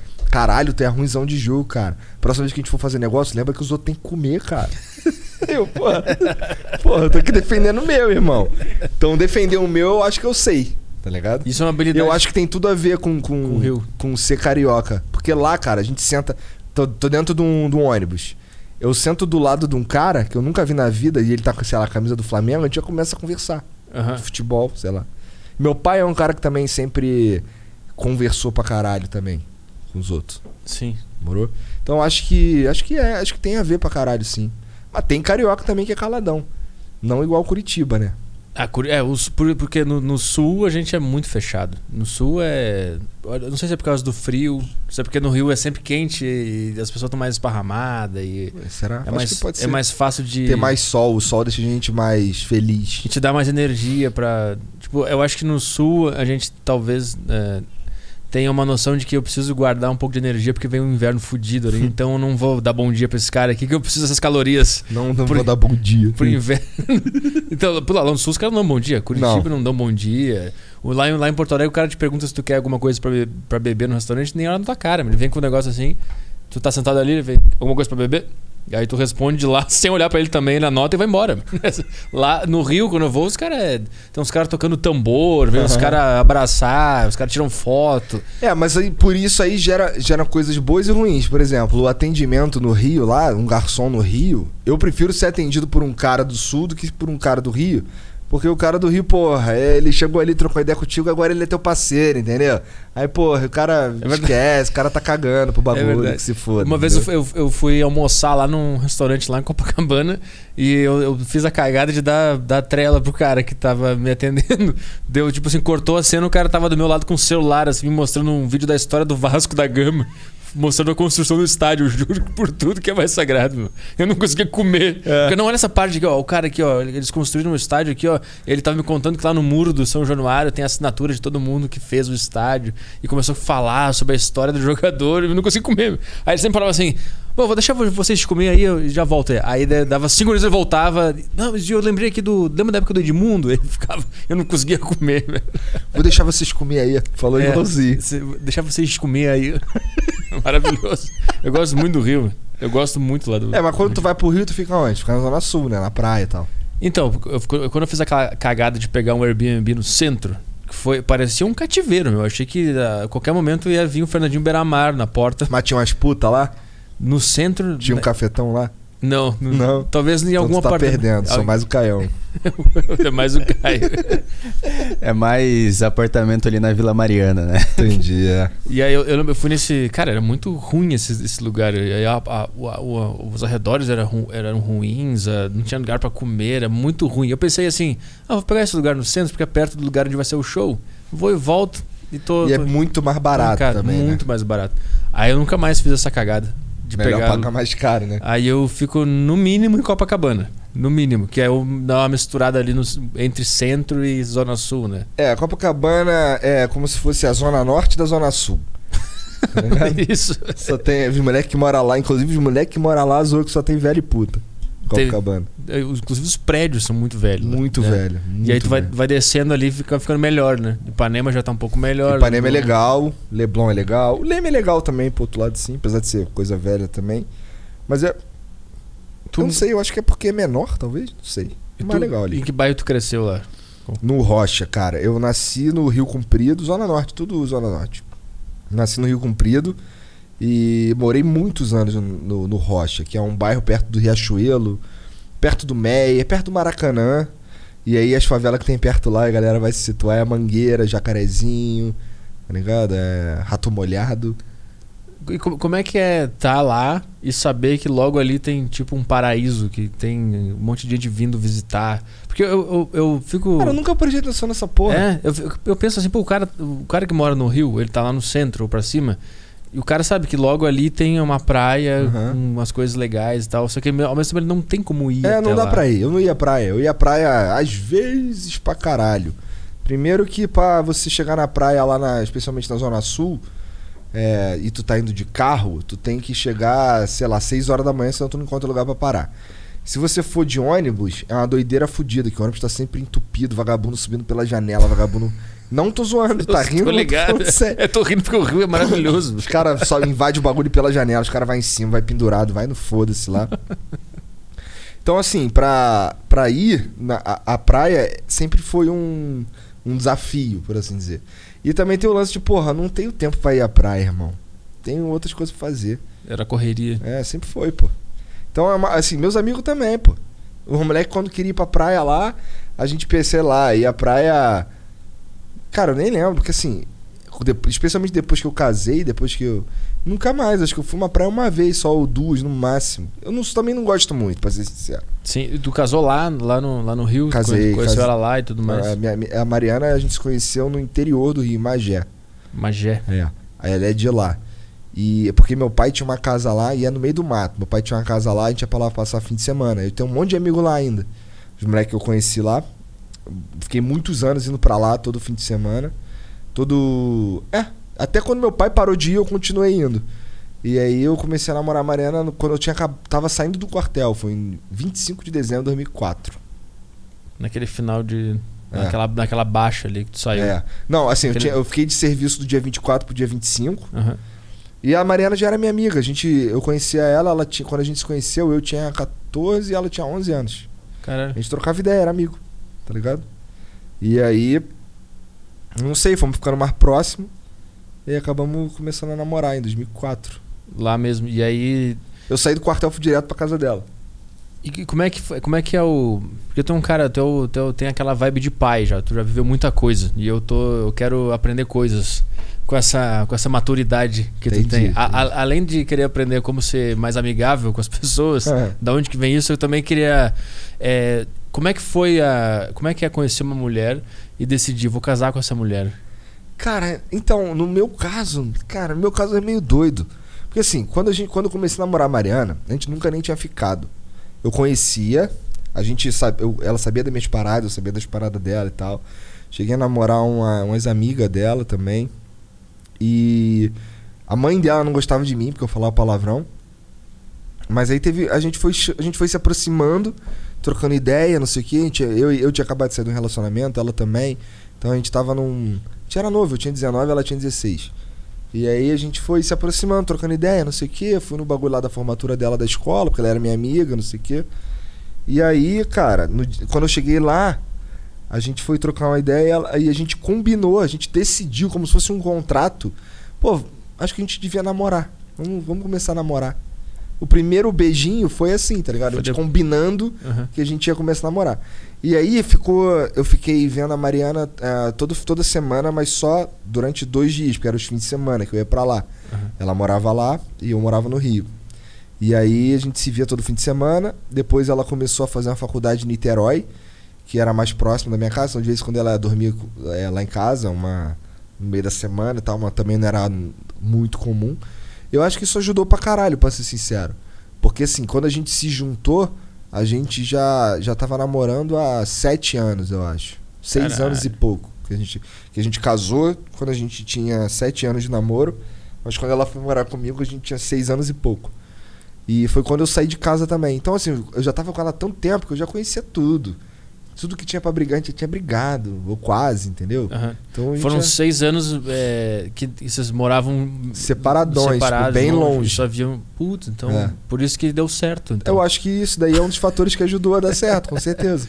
E aí, como é que. E quando a gente se juntou, é isso. A gente já sabia os podres um do outro, tá ligado? Uhum. Não foi um bagulho, ah, vamos, vem morar aqui que a gente vai descobrir os podres. Vai descobrindo agora. agora. E, e, e, como é que foi a, o, pedido de casamento? Como é que é não essa? teve pedido de Como é que- casamento. A gente tava. Ela foi morar comigo. Eu falei assim, ó. é, vou sair da casa da minha mãe, vou morar sozinho. Quer ir morar comigo? Aí ela falou, pô, eu vou morar contigo aí, mas aí, pô, vamos casar, vamos aproveitar vamos casar. Caralho. Aí eu, pô, bora. É muito bom casamento de carioca. Pô, não tô fazendo nada aqui, vamos casar, vamos casar. Então, mas isso não é tão comum, isso é meio doido Sim, mesmo. É meio sim. doido pra mim também. Até quando eu re- relato isso, eu fico, caralho, que bagulho doido. E aí a gente morou junto, acho que seis meses só, alguma coisa assim, depois de casou. E estão há quanto tempo agora? Faz dia, di- dia 19, vai fazer nove anos que a gente casou. E tu teve filho com quantos anos? Outra coisa que eu quero aprender. Eu também. tive filho com 28, eu acho. Tá, e o que que. 28. Ninguém consegue explicar, eu acho que é bem difícil mesmo, mas o que que, al- o que, que se altera na, na cabeça de um homem quando ele tem filho? Cara, ó, imagina que você tem todas as paradas que tu gosta. Todas as paradas que tu gosta de fazer, todos os lugares que você, que você gosta de frequentar, todas as roupas que tu gosta de comprar, carro que tu quer ter e o caralho, viagem que tu quer fazer, não sei o quê. Tudo isso aí para de ter importância, porque agora tem um, um- um bonequinho Um ser. que ele depende de você até pra comer, pra tudo, tá ligado? Então todo o teu pensamento. E aquele bicho ali é tão importante pra tu, porque ele é fruto de um bagulho que é tão importante pra tu também, geralmente, né? Pra mim foi. Uhum. Então, assim, aquele, aquele negócio ali é tão importante que todas as outras coisas elas, elas desaparecem da tua frente. Então, assim, tudo que eu faço até hoje é por causa das minhas filhas, tá ligado? Aham. Então, assim, todas as ambições que eu tenho, tudo que eu quero é, conseguir, todas as paradas que eu penso, tudo que eu faço é pra fazer com que elas tenham é, uma vida melhor do que a minha quando eu era criança. tá Entendi. ligado? E, e- e ter. é, um- Mas assim, isso é natural. Pra mim Sim. foi tipo assim, ah, ah, foda-se isso aqui, não quero mais. Não quero mais essa porra, não. Agora, sei lá, vamos comprar fralda. Tá ligado? Aham. E te- ter, o, ter filho, filha, ele. é, tipo assim, ele, ele altera a forma como o teu cérebro funciona e vê o mundo. Pra mim, com É isso. certeza, cara. A- é, quando ela nasceu, a sensação que eu tinha era assim: ah, imagina que tem um, um- um- Meu coração, tá ligado? Meu coração agora tá fora do meu corpo, eu tenho que cuidar dele. Ele tá ali agora. Agora ele é a coisa mais importante. Aquele negócio ali é a coisa mais importante do meu, do meu mundo. Aham. Foda-se o resto. Isso aqui é mais importante do que minha mãe, do que meu pai, do que meu casamento, do que qualquer coisa. Isso aqui é a coisa mais importante. E eu preciso cuidar daquilo ali, tem que dar a melhor casa, tem que dar a melhor comida, tem que dar o melhor tudo que eu conseguir. Essa sensação, ela é natural. Pra mim foi natural pra caralho. Porque tem muito, muita coisa que eu já vi sobre, sobre essas, sei lá, pai e mãe, a diferença. Porque a mãe, ela nasce já. Ela nasce, não, ela já ela tá ligada com a, com a cria, ah, sei lá, de uma forma mais, muito mais transcendental que a do homem, né? Eu E, a- acredito, talvez, é assim, eu acredito que sim. sim. e meio que o homem, ele tem que se colocar à disposição, ele tem que criar essa relação mais de uma forma mais ativa e mais, menos, mais racional. Cara, ó, eu confesso pra você, quando a Mariana tava grávida da Carol, tinha muita coisa que eu não, eu não entendia, tá ligado? Quando eu vi a Carol, que mudou tudo, eu acho. Tá ligado? Porque assim, tinha umas paradas que eu, eu, eu ficava assim, porra, mas eu gosto de fazer isso, pô, mas isso aqui é meu, isso aqui é aquilo ali, não sei o que, o caralho. Aham. Quando eu vi a Carol, isso foi louco. Tudo mudou. Bizarro. Caralho, é tipo uma droga, tipo um- uma droga no bom sentido, É. muda. É, mas isso no meu caso, tem gente que não tá nem aí, tá ligado? Claro, tem gente que se. Ó, abandona. eu conheço, eu conheço uns caras que eles literalmente não estão nem aí. É muito doido. O cara. Sei lá. Então, então, eu acho que talvez tenha vindo um pouco da, da, da maturidade que tu criou lá quando É tinha possível. cuidado dos teus irmãos e isso foi vindo. Talvez um cara que. Por exemplo, eu acho que eu vou fazer isso. Então, quando a minha mulher engravidar, eu vou lá, ah, foda-se. Porque- O dia que eu. O dia, ó, o dia que eu tive mais medo na minha amor. vida. O dia que eu tive mais medo na minha vida foi um dia que a Mariana ela tinha voltado a trabalhar, ela tinha saído e era uma sexta-feira. Sexta-feira não dava aula, ficava em casa. E aí eu tava cuidando da Carol e eu botei ela pra dormir no carrinho. E ah, porra, tá dormindo? Vou jogar um Dota aqui no computador. E fui jogar. Daqui a pouco eu escutei, puf! E a Carol começou a chorar. Quando eu fui ver, ela tinha, ela tava deitada de barriga pra cima no, no carrinho. Daí ela virou de bruxo e foi se empurrando assim pra sair do carrinho. Aham. E aí ela, ela, ela caiu com o pezinho de barriga pra baixo. Ela botou o pezinho no chão, como ela não ficava em pé, ela virou e bateu a cabeça no chão. Caralho. Aí, cara, mó barulhão. Moleque, eu fiquei. Nenhum dia na minha vida eu fiquei mais desesperado que aquele dia. Aquele dia foi foda. Aquele dia eu fiquei, caralho, matei minha filha. Caralho, caralho, peguei, pegava a criança, balançava.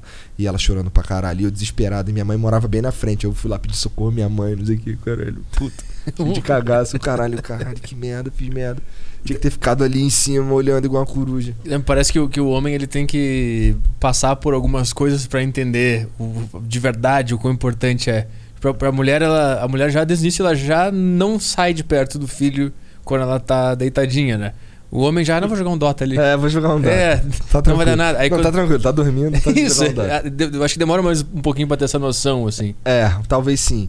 Mas ó, eu que dei o primeiro banho na Carol, ou pelo menos estava lá. O primeiro banho dela de verdade foi, foi no, na maternidade lá que ela nasceu de cesárea. Caralho. Eu achava a Carol a coisa mais linda do planeta tá ligado? E aí depois, depois de um tempão, quando eu fui ver as fotos, eu vi que ela era só um neném, tá ligado? Não tinha nada de muito especial, não. E aí de, depois teve outra, né? Tem, tem, depois teve a Luísa, é. E aí como é que é. Com a Luísa, cara, foi muito melhor, na minha opinião, porque eu fui muito babaca quando a Mariana tava grávida da Carol também, porque eu não tava. Eu, sei lá, cara, acho que eu. Ó, assim, ó, eu sabia que eu ia ser pai, daí eu sabia que eu precisava ter dinheiro, mas eu era só um professor de inglês. Então eu não ganhava dinheiro pra caralho. Uhum. Tá ligado? Eu morava de aluguel, não tinha carro, não tinha porra nenhuma. Então, assim, é, é, a Mariana, ela, ela ficava em casa, porque ela tava grávida pra caralho, porque ela ficou enorme. Daí é, tinha uns, uns lances de dela querer comprar uns bagulho lá e eu ficava puto, porque assim, na minha cabeça eu tinha que guardar dinheiro. Pra assim, quando se precisar do dinheiro, daí a gente usa. Eu não vou ficar gastando por conta, tipo, é, não sei, teve um bagulho que a gente briga, brigou na época lá. Feião, era um, ela queria comprar um carrinho de neném que tinha um bebê conforto. O bebê conforto era um bagulho pra botar no carro. Uhum. Mas eu nem tinha carro. tá ligado? Eu, fiquei, eu, lembro que eu fiquei putaço aquela porra ali. Teve umas outras paradas. E aí a gente brigou pra caralho na, na época que ela tava grávida da Carol. Foi uma época bem merda. Acho que 2012 foi um dos piores anos da minha vida. Por causa disso, tá ligado? E aí em 2013, quando a Carol nasceu, mudou várias paradas. E depois em 2014, quando ela engravidou de novo. É isso, é. 2014 ela engravidou de novo. Aí eu já tinha outra cabeça, tá ligado? É, eu, eu na minha mente eu, eu, só, eu pensava assim, beleza. Então assim, ó, foi foda com a Carol. É, tô duro. Vou ficar mais duro ainda, porque agora vai vir outra criança. Eu preciso dar um jeito de arrumar dinheiro de alguma forma aí. Uhum. Tá ligado? E aí foi louco, porque aí começou a dar certo o bagulho na internet, eu comecei a ganhar melhor e tal, deu pra fazer uns parados, aniversário de um ano da Luísa foi legal, não sei o quê. Uhum. Era, acho que é outra. Porque, cara, eu tenho uma pira com grana, tá ligado? Porque assim, se eu, não, eu sei que se eu não tiver grana, fudeu todo mundo. Sim. Tá ligado? Uhum. Então, é, é, é, Todas as brigas que eu tenho, geralmente, lá em casa, é por causa de, porra, cuidado com grana. Cara, as, as minhas brigas também estão. No meu relacionamento é bem mais recente, né? Tem seis meses. Mas eu já percebi que as, um pouco do estresse é esse, porque eu estou muito preocupado com o futuro, eu estou muito preocupado com economizar e ter. E ela já precisa, ela quer sair, quer fazer alguma coisa diferente. Eu fico sempre, não, eu tô sempre pensando em trabalho e tô sempre noiado. Isso é uma coisa que. Eu tava assim também, direto. Isso é uma coisa que tu superou? Tu acha que a gente não, tá cara, certo? Não, é porque agora eu tô mais tranquilo. Uhum. Então, assim, pra ser sincero, agora que eu, agora eu consigo. A Mariana, ela não consegue gastar a grana que, que me fuderia, entendeu? Uhum. Então, assim, ela faz esse bagulho lá que ela tem e tal, e ainda sobra a merreca. Entendi. Entendeu? Entendi.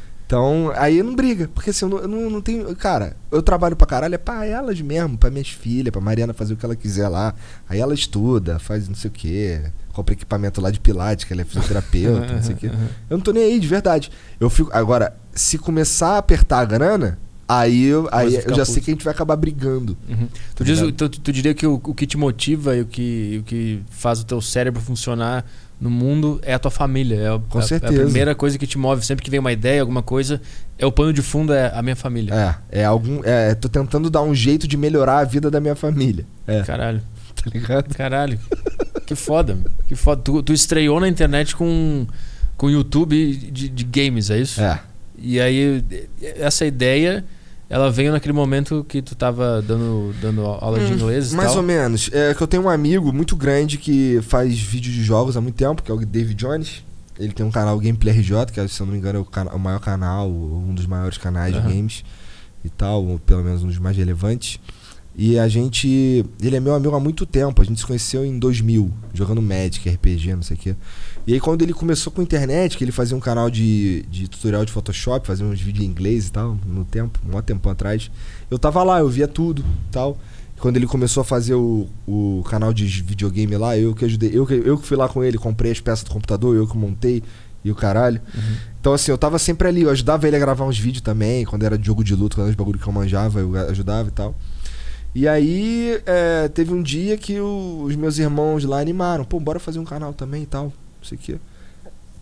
Aí eu, porra, isso aí é uma desculpa maneira pra eu jogar videogame. Isso aí antes de eu saber que a Carol, que a Luísa tava, tava vindo, eu acho. Ou foi mais ou menos na mesma época. Que é a segunda, né? É. Uhum. É, foi mais ou menos na mesma época. Aí eu e meus irmãos começamos a fazer o canal lá de games. A gente tinha uns planos, vamos fazer isso assim. Eu faço isso, tu faz aquilo e o outro e o, e o Ives faz a outra parada. Aí tá bom, beleza. E eu não era pra ser a cara do bagulho, era pra ser outro, outro- eu acho também, faz muito tempo isso. Acho que eu não eu era eu ia ser o cara que assim, eu, eu, eu, dava aula pra caralho.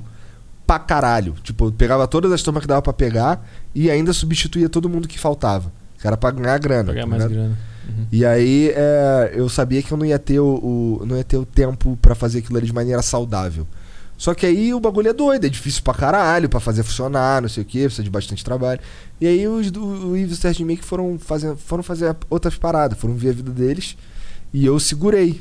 Porque eu, ah, vou segurar essa porra, vambora. Continuou tocando E aí canal. eu dava né? aula pra caralho, fazia, fazia quatro vídeos por dia pra caralho. Era foda. Era foda. E aí foi, foi, foi andando, foi virando devagarzinho, não sei o que, foi me dando uma graninha e tal. E aí quando começou a me dar mais grana que a escola, que é a cultura inglesa, aí eu, porra, essa é a hora de eu sair do Rio.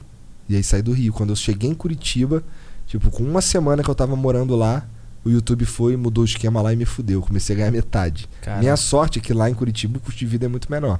Mas de onde que veio a ideia de ir pra Curitiba, especificamente? Eu não queria estar no Rio. E aí eu, eu, conversando com um amigo uma vez, rolou um tiroteio na rua, a gente tava jogando GTA, e aí o moleque, o que, que é isso aí? Ó, um tiroteio aqui na rua aqui. Não nada demais, Na calçada, assim. Era na rua de baixo, assim. Aham. Depois eu descobri que eram os caras que tinham roubado alguém no, no Norte Shopping, e aí fugiram lá pra minha rua pra roubar um carro, só que quem tava dentro do carro era um PM e deu bala nos caras. Aham. Entendeu? Aí eu, só que isso é normal, tô acostumado a essa porra, tiroteio toda hora. Aí os caras, caralho, cara, como assim, cara? Tá no GTA da vida real, pô, vem aqui, vem pra Curitiba, o Drizzy, um amigo meu. Vem aqui conhecer a Europa brasileira. aí eu, demorou, vou aí ficar uma semana aí com a minha, minha família. Demorou, fiquei na casa dele lá uma semana. Nessa mesma semana eu já aluguei a casa. No mês seguinte a gente se mudou.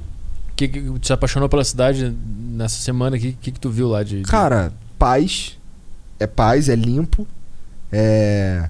Porque o Rio de Janeiro, cara, depois quando eu voltei lá na casa da minha mãe, o caralho, os caminhos que eu andava assim, a rua, tudo fudido, tá É. ligado? Lá é diferente. Eu morava, porra, em Santa Felicidade, hum, gostosão. Eu lembro, era muito legal lá. É. E. Não sei, ó. É frio, não é caro e não tem ninguém tentando me matar toda hora. Aham. Essas três coisas aí, pô, porque assim, eu saí de casa com a minha filha no carro de- no banco de trás, eu não. Eu tinha mó cagaço. Eu saía com o carro vazio, via qual é, se alguém for me roubar aqui, leva só o carro, não tem criança dentro, tá ligado? Aham. Depois que eu via que o bagulho tava tranquilo, isso aqui, eu botava todo mundo dentro ali rapidão e Caralho. vazava. Cara, eu chegava em casa, eu, a minha, casa, minha rua era uma ladeira. Eu chegava em casa, subia a ladeira aqui assim, olhando tudo, ver se tinha. Se tava tranquilo ali, se não tinha ninguém esquisito, ninguém diferente. Se tivesse, eu dava a volta no quarteirão, subia de novo. Aí se o cara ainda tivesse lá, eu parava do outro lado da rua, ficava ali olhando, ver qual é, se o cara tava tranquilo aí trocando ideia com os moleques, se não, se era um maluco esquisito e tal. Caralho. E aí depois eu entrava em casa. Já fiquei nessa dança aí, porra, meia hora. Já cheguei em casa, mas, mas não entrei, tá ligado? Sim. E aí tu ficou quanto tempo em Curitiba lá? Lá é muito bom. Fiquei quatro anos. E aí teve que se mudar por causa do Flow, né? Por causa do Por causa do Flow. É, porque- se eu pudesse, tava lá. Gosto de ir lá pra caralho. É, eu lembro que quando eu fui lá, na segunda vez, eu acho que vocês estavam falando, mas vai ter que ir pra São Paulo que tá, tá todo mundo lá. Pô, tu não- foi duas não- vezes lá em Curitiba? Foi? Eu não sei. Tô tentando lembrar. Eu lembro da, prime- da primeira vez. Eu acho que eu fui duas, sim. É possível. O pessoal pode ver aí no- nos vídeos. Tinha um cabelinho diferente. É. Chegou lá com uma meia escrotona na primeira vez. É. Eu tava na- tentando arriscar coisas novas. Uhum. Eu lembro daquele papo todo. Aham, aham. Cabelinho raspadinho e tal. É, mas eu lembro que vocês estavam comentando, vai ter que ir pra São Paulo, que lá tá, tá, tá todo mundo lá e tal. É. E foi, obviamente, Foi quando a gente pra veio pra né? cá, funcionou pra caralho. É. Porque a gente começou a poder fazer todo dia, né? Lá era uma vez por semana só, não tinha como fazer mais do que gente isso. sempre tinha que voar alguém pra lá, né? Isso é- não tinha ninguém lá. Esse era exatamente o problema, que tinha que voar alguém pra lá, daí a gente tinha que bancar isso tudo, daí, porra, É, vamos pegar uma só casa não tinha lá. dinheiro, É. né? Lá não tava dando. Em Curitiba não tava dando grana. Não, não- nem aqui em São Paulo, ficou um ano aqui em São Paulo sem dar grana. É mesmo? Puta, eu achei que já, tipo, porque quando eu vim pra São Paulo, as coisas começaram a acontecer muito rápido, assim. Ué, Tudo começou a funcionar. Quando a gente veio pra São Paulo, ah, vai, em janeiro, se eu não me engano, janeiro de 2020, o, o- foi quando veio o Nando Moura e a gente conseguiu finalmente explodir da, da bolha da internet. Conseguiu sair da, de uma repercussão apenas na, na, na, no, no YouTube, entendeu? A Entendi. gente começou a atingir os caras de política, a gente foi parar no. Só noticiário. no é, saiu nas paradas assim, entendeu? Aham. E aí, que ele- foi, mas assim, dinheiro foi dar em julho, talvez, uma coisa assim. E da, onde é que vem essa, essa fé ou essa resiliência de vou continuar fazendo esse negócio aqui? É que eu não aguentava mais o que eu tava fazendo. Era, era, era isso. É. Que era, no, no caso, o canal de games. bagulho de videogame. É, eu não aguentava mais, porque assim, eu, tô- eu gosto de videogame, só que eu gosto de um videogame bem específico, tá Aham. ligado? E eu descobri que a galera não gosta muito do que eu gosto. Não é tão popular a ponto de me pagar no Brasil. Entendi. É aquele dilema do youtuber. Eu faço o que, vai o que eu gosto ou o que vai funcionar. É, Tu exatamente. Tava nessa, assim. Tava nessa. Tava E- fazendo, tava funcionando ali. É, no começo eu curtia, mas aí, pô, depois de um tempo, por exemplo, eu não jogo. Tô jogando Warcraft 3 agora. Mas duas semanas atrás eu tava jogando Civilization 6. Antes eu tava jogando Dota. Pouquinho. Então, assim, eu jogo uns bagulho que assim, aí, pô, agora eu vou jogar outra parada. E, Uhum. e, porra, toda, todo dia a mesma coisa era algo que me matava. É, Tá o cara, eu não sei como é que funciona esse, esse mundo de youtuber gamers, gamer, mas acho que o cara acaba virando, a, tipo, esse é o cara que joga aquele jogo. É. E aí ele acaba tendo que É. fazer aquele jogo pra sempre. vários, vários caras acabam se tornando isso. Porque o, o outro espaço, que é dos caras que de opinião, não sei o que e tal, os caras que faz review, não sei o que, acho que esses espaços aí já estão tomados. Ah, o Tá cara ligado? que fa- vai sair o novo GTA, faz um review. É, tal. esses espaços aí eu senti que já estão tomados. Eu nunca ia conseguir é, me destacar fazendo isso, tá ligado? E a Uhum. minha, e a minha pegada é outra, cara. Eu, eu, eu, eu falo um monte de merda, tá ligado? Aham. Eu falo um monte de palavrão, eu sou, sei lá, eu ando de bermuda e chinelo pelo, pros lugares. Entendeu? Sim. Então é foda. Eu não é. Eu não sei, cara. Ó, eu fiquei feliz pra caralho quando eu fiquei sabendo que ia sair o PlayStation 5, teve evento da Sony e tal. E eu tava cagando e andando pra essa porra. Sony, eu não- eu falei, falei que do PlayStation foi o que eu lembrei. Mas, pô, a, a minha sensação de caralho, eu não preciso fazer um vídeo sobre isso. Foda-se isso aí, Entendi. tá ligado? Entendi. Porra, isso é maravilhoso, cara. Pra mim, Então, é- conseguir me desvencilhar dessa porra. então tu, um- uma das motivações também do Flow era um, era um descontentamento com a tua... Acho que essa daí é, a- é- é a motivação número um. Porque eu tava ganhando grana já, tá ligado? E Tanto que a gente bancou o Flow um tempão. Sim, era uma coisa, era uma, era, sei lá, uma- um chamado que tu sentiu, É, uma, pois é, uma que louco, vocação, né? uma coisa assim. Talvez sim. É porque assim, a gente fez o. A gente, quando a gente idealizou o projeto, eu gostei pra caralho. Era um mundo que eu não conhecia, tá ligado? Aham. Eu, porra, eu acho que eu sei fazer essa porra aí. Vamos fazer, cadê? E aí a Eu gente sei, montou. eu sei conversar, É, é, é. é verdade. Vamos ver o que, que, que tem de pergunta aqui no, no grupo do Telegram. Agora vai ser aquela hora Agora que, aqueles áudio maluco. que a gente vai ver se tem, se tem um cara falando merda aqui ou não. É, eu vou começar aqui, deixa eu ver, tem pergunta pra caceta aqui no grupo. É, a, primeira, a primeira pergunta aqui é do Lucas dos Anjos. Só pra quem não tá ligado, é, esse aqui é o grupo exclusivo do Aderiva no Telegram, que é dos assinantes lá do sacocheio.tv. Então, se você quiser O cara fazer assina parte, o saco cheio e ele ganha acesso ao A Deriva também? ele ganha acesso ao grupo do Aderiva. Entendi. O episódio vai no YouTube pra todo mundo. Entendi. Tá bem? Entendi. Tá, chefe? Aí Tá sim. bem? Ô, depois vocês me agradecem aí, beleza? Por essa porra sair pra todo mundo aí no ao vivo. É verdade, é verdade. Não, tem várias coisas que foi por causa do Flow que, que eu fiz. O meu canal de cortes do podcast Saco Cheio foi por causa da dica de vocês. O Aderiva Ser ao Vivo foi por causa da dica de vocês. Tá dando certo essas porra ou a gente só te atrapalhou? Tá dando pra caralho. É? Tá eu já percebi que são vários é, públicos completamente diferentes. No meu canal principal, que é onde eu posto o trecho de show e o podcast completo, é um público. No cortes do podcast Saco Cheio é um público diferente, assim, uma galera diferente. E no Aderiva é, também é, é muito diferente. Quem que faz os cortes? É o Brunão, ele tá, deve estar ouvindo aí, o Bruno. Ele faz os cortes do Aderiva e do podcast Saco Ele é Cheio. bom fazendo corte? É. Então, Brunão, provavelmente tu vai vir pro time, hein, cara. Aí, ó. Ele deve estar pulando agora no quarto lá. O Caio não, pau no cu do Caio. Eu vou ficar com as putas lá. Vamos lá, o Lucas dos Anjos mandou aqui. Oi, Petrúcio. Oi, Igo. Igor, não entendi nada. O, o Monark pede permissão para o convidado para fazer o uso de entorpecente. É, o flow com o Toguro foi um porre. Só eu achei isso ou você sentindo uma vibe merda também? Cara, ó. A gente meio que. Antes de começar, com, com- a gente geralmente pergunta, cara, se incomoda se eu fumar essa porra aqui? No meu caso aqui é só fumaça, né? No caso do Monarca lá, ele não fala exatamente o que, que é, ele só pergunta se o cara tá tranquilo dele fumar, tá Aham. ligado? O tabaco orgânico dele lá.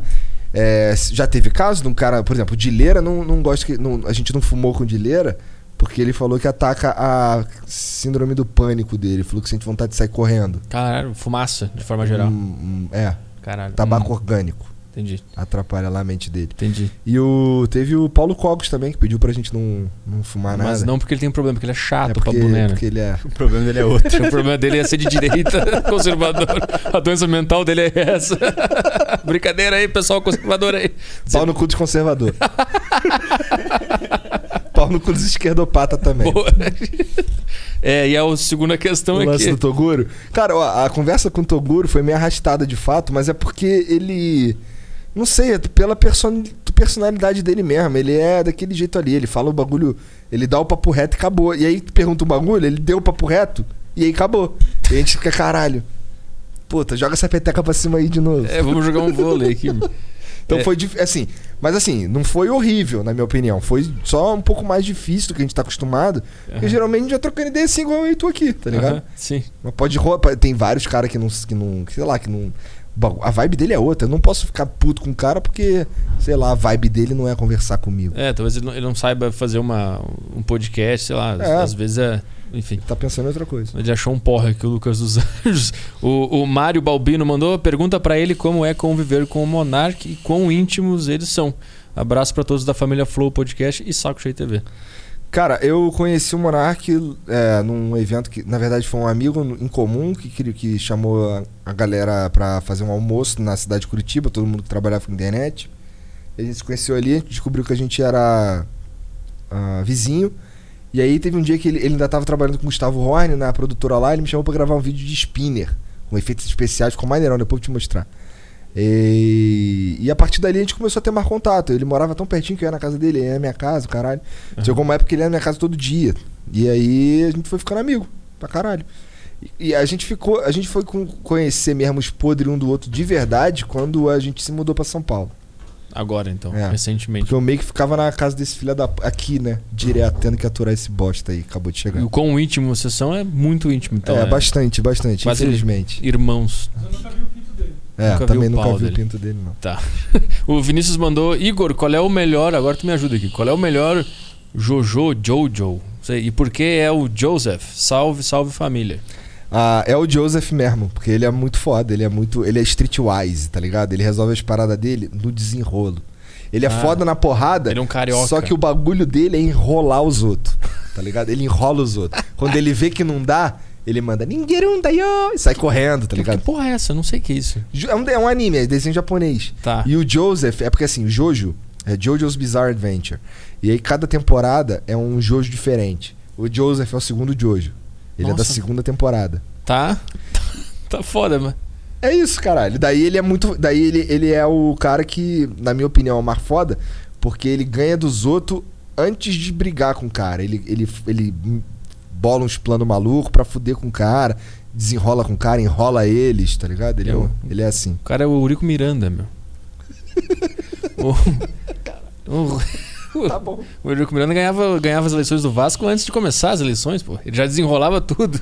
Exatamente. É. O Rob mandou aqui: Igão Três Caralhos pretende algum dia voltar com o seu canal do Yutoba? Agora que o Flow paga as contas, tu não, tu não sente que poderia fazer algum conteúdo que realmente tá afim, sem se ater à remuneração, ou tu nem pensa mais nisso? Abraço. Cara, ó, eu tô numa. Eu lembro que quando eu parei de fazer bagulho de videogame, que não faz muito tempo não, deve ter uns quatro meses por aí, foi desde que eu me mudei pra cá. É. Eu falei assim, pô, vou tirar um mêsinho de férias dessa porra. E nunca mais voltei. Eu ainda jogo as paradinhas lá, eu jogo um The King of Fighter às vezes, jogo umas paradas lá. Mas, porra, o que nem eu gostava de ver eu fazendo no meu canal lá, cara, era eu me fudendo no Mario Maker ou então fa- fazendo uns react de um cara velho. Então, assim, imagina, os caras mandavam um bagulho lá que a galera achava super engraçado e eu olhava aquela porra, eu, caralho, cara. que merda, isso aqui não tem graça nenhuma. Os caras achavam graça, deu não achar graça. Ente- Tá entendeu o ligado? meme. Tá ligado? Entendi. Então, pô, por exemplo, me botar, uma vez eu- um dos vídeos de- que eu tenho lá que é mais acessado é um que eu fiz uns react dos memes da Sam. Só que eu não achava graça de porra nenhuma. Tá ligado? Eu fico, caralho, eu- não é nem que eu tô forçando, é que eu não acho graça mesmo. Aham. Daí, eu não sei se eu quero fazer, continuar fazendo essa porra. Porque o público que tá lá, eles gostam de ver isso. Tu não tem vontade nenhuma de fazer isso. Mas, mas, eu- Ah, mas agora agora, não. Que, mas agora que tu poderia fazer qualquer coisa que tu quisesse. Mas aí se eu fizesse qualquer coisa que eu quisesse lá naquele canal lá, eu ia fundar ele. Era melhor eu criar um canal novo. Entendi. Não que ele esteja surfando em alguma coisa, ele tá fudido lá que tá abandonado. Abandonado. O, o Guilherme mandou aqui. é, Igor, você falou muito no Flow com o Bruno Bandeira sobre Jojo. Aham. Discorra sobre a parte 4 ser É insuportável insuportável, de fato. e o que ele acha das críticas que fazem ao Giorno.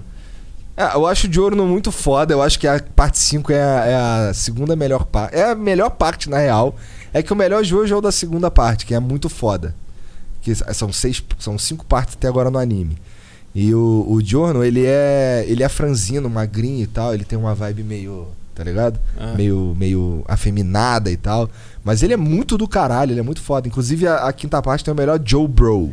Que é tipo o, amigo do Jojo. Toda parte tem um amigo do Jojo muito foda, entendeu? Onde é que assiste isso? no Crunchyroll, que é um, é um aplicativo tipo Netflix, Tá. que só tem anime. Está 5 dólares por mês. E esse, esse desenho aí, esse anime, não sei se é um desrespeito falar desenho. É desenho. Ah, eu tô cagando. Tá. É, ele tem alguma. Qual é a, a base dele? Tem cara, um ó, dilema? o cara, uma- uma- o cara que. Cada parte é uma história separada, apesar de todos seguirem. Todos os jogos serem da família Joestar.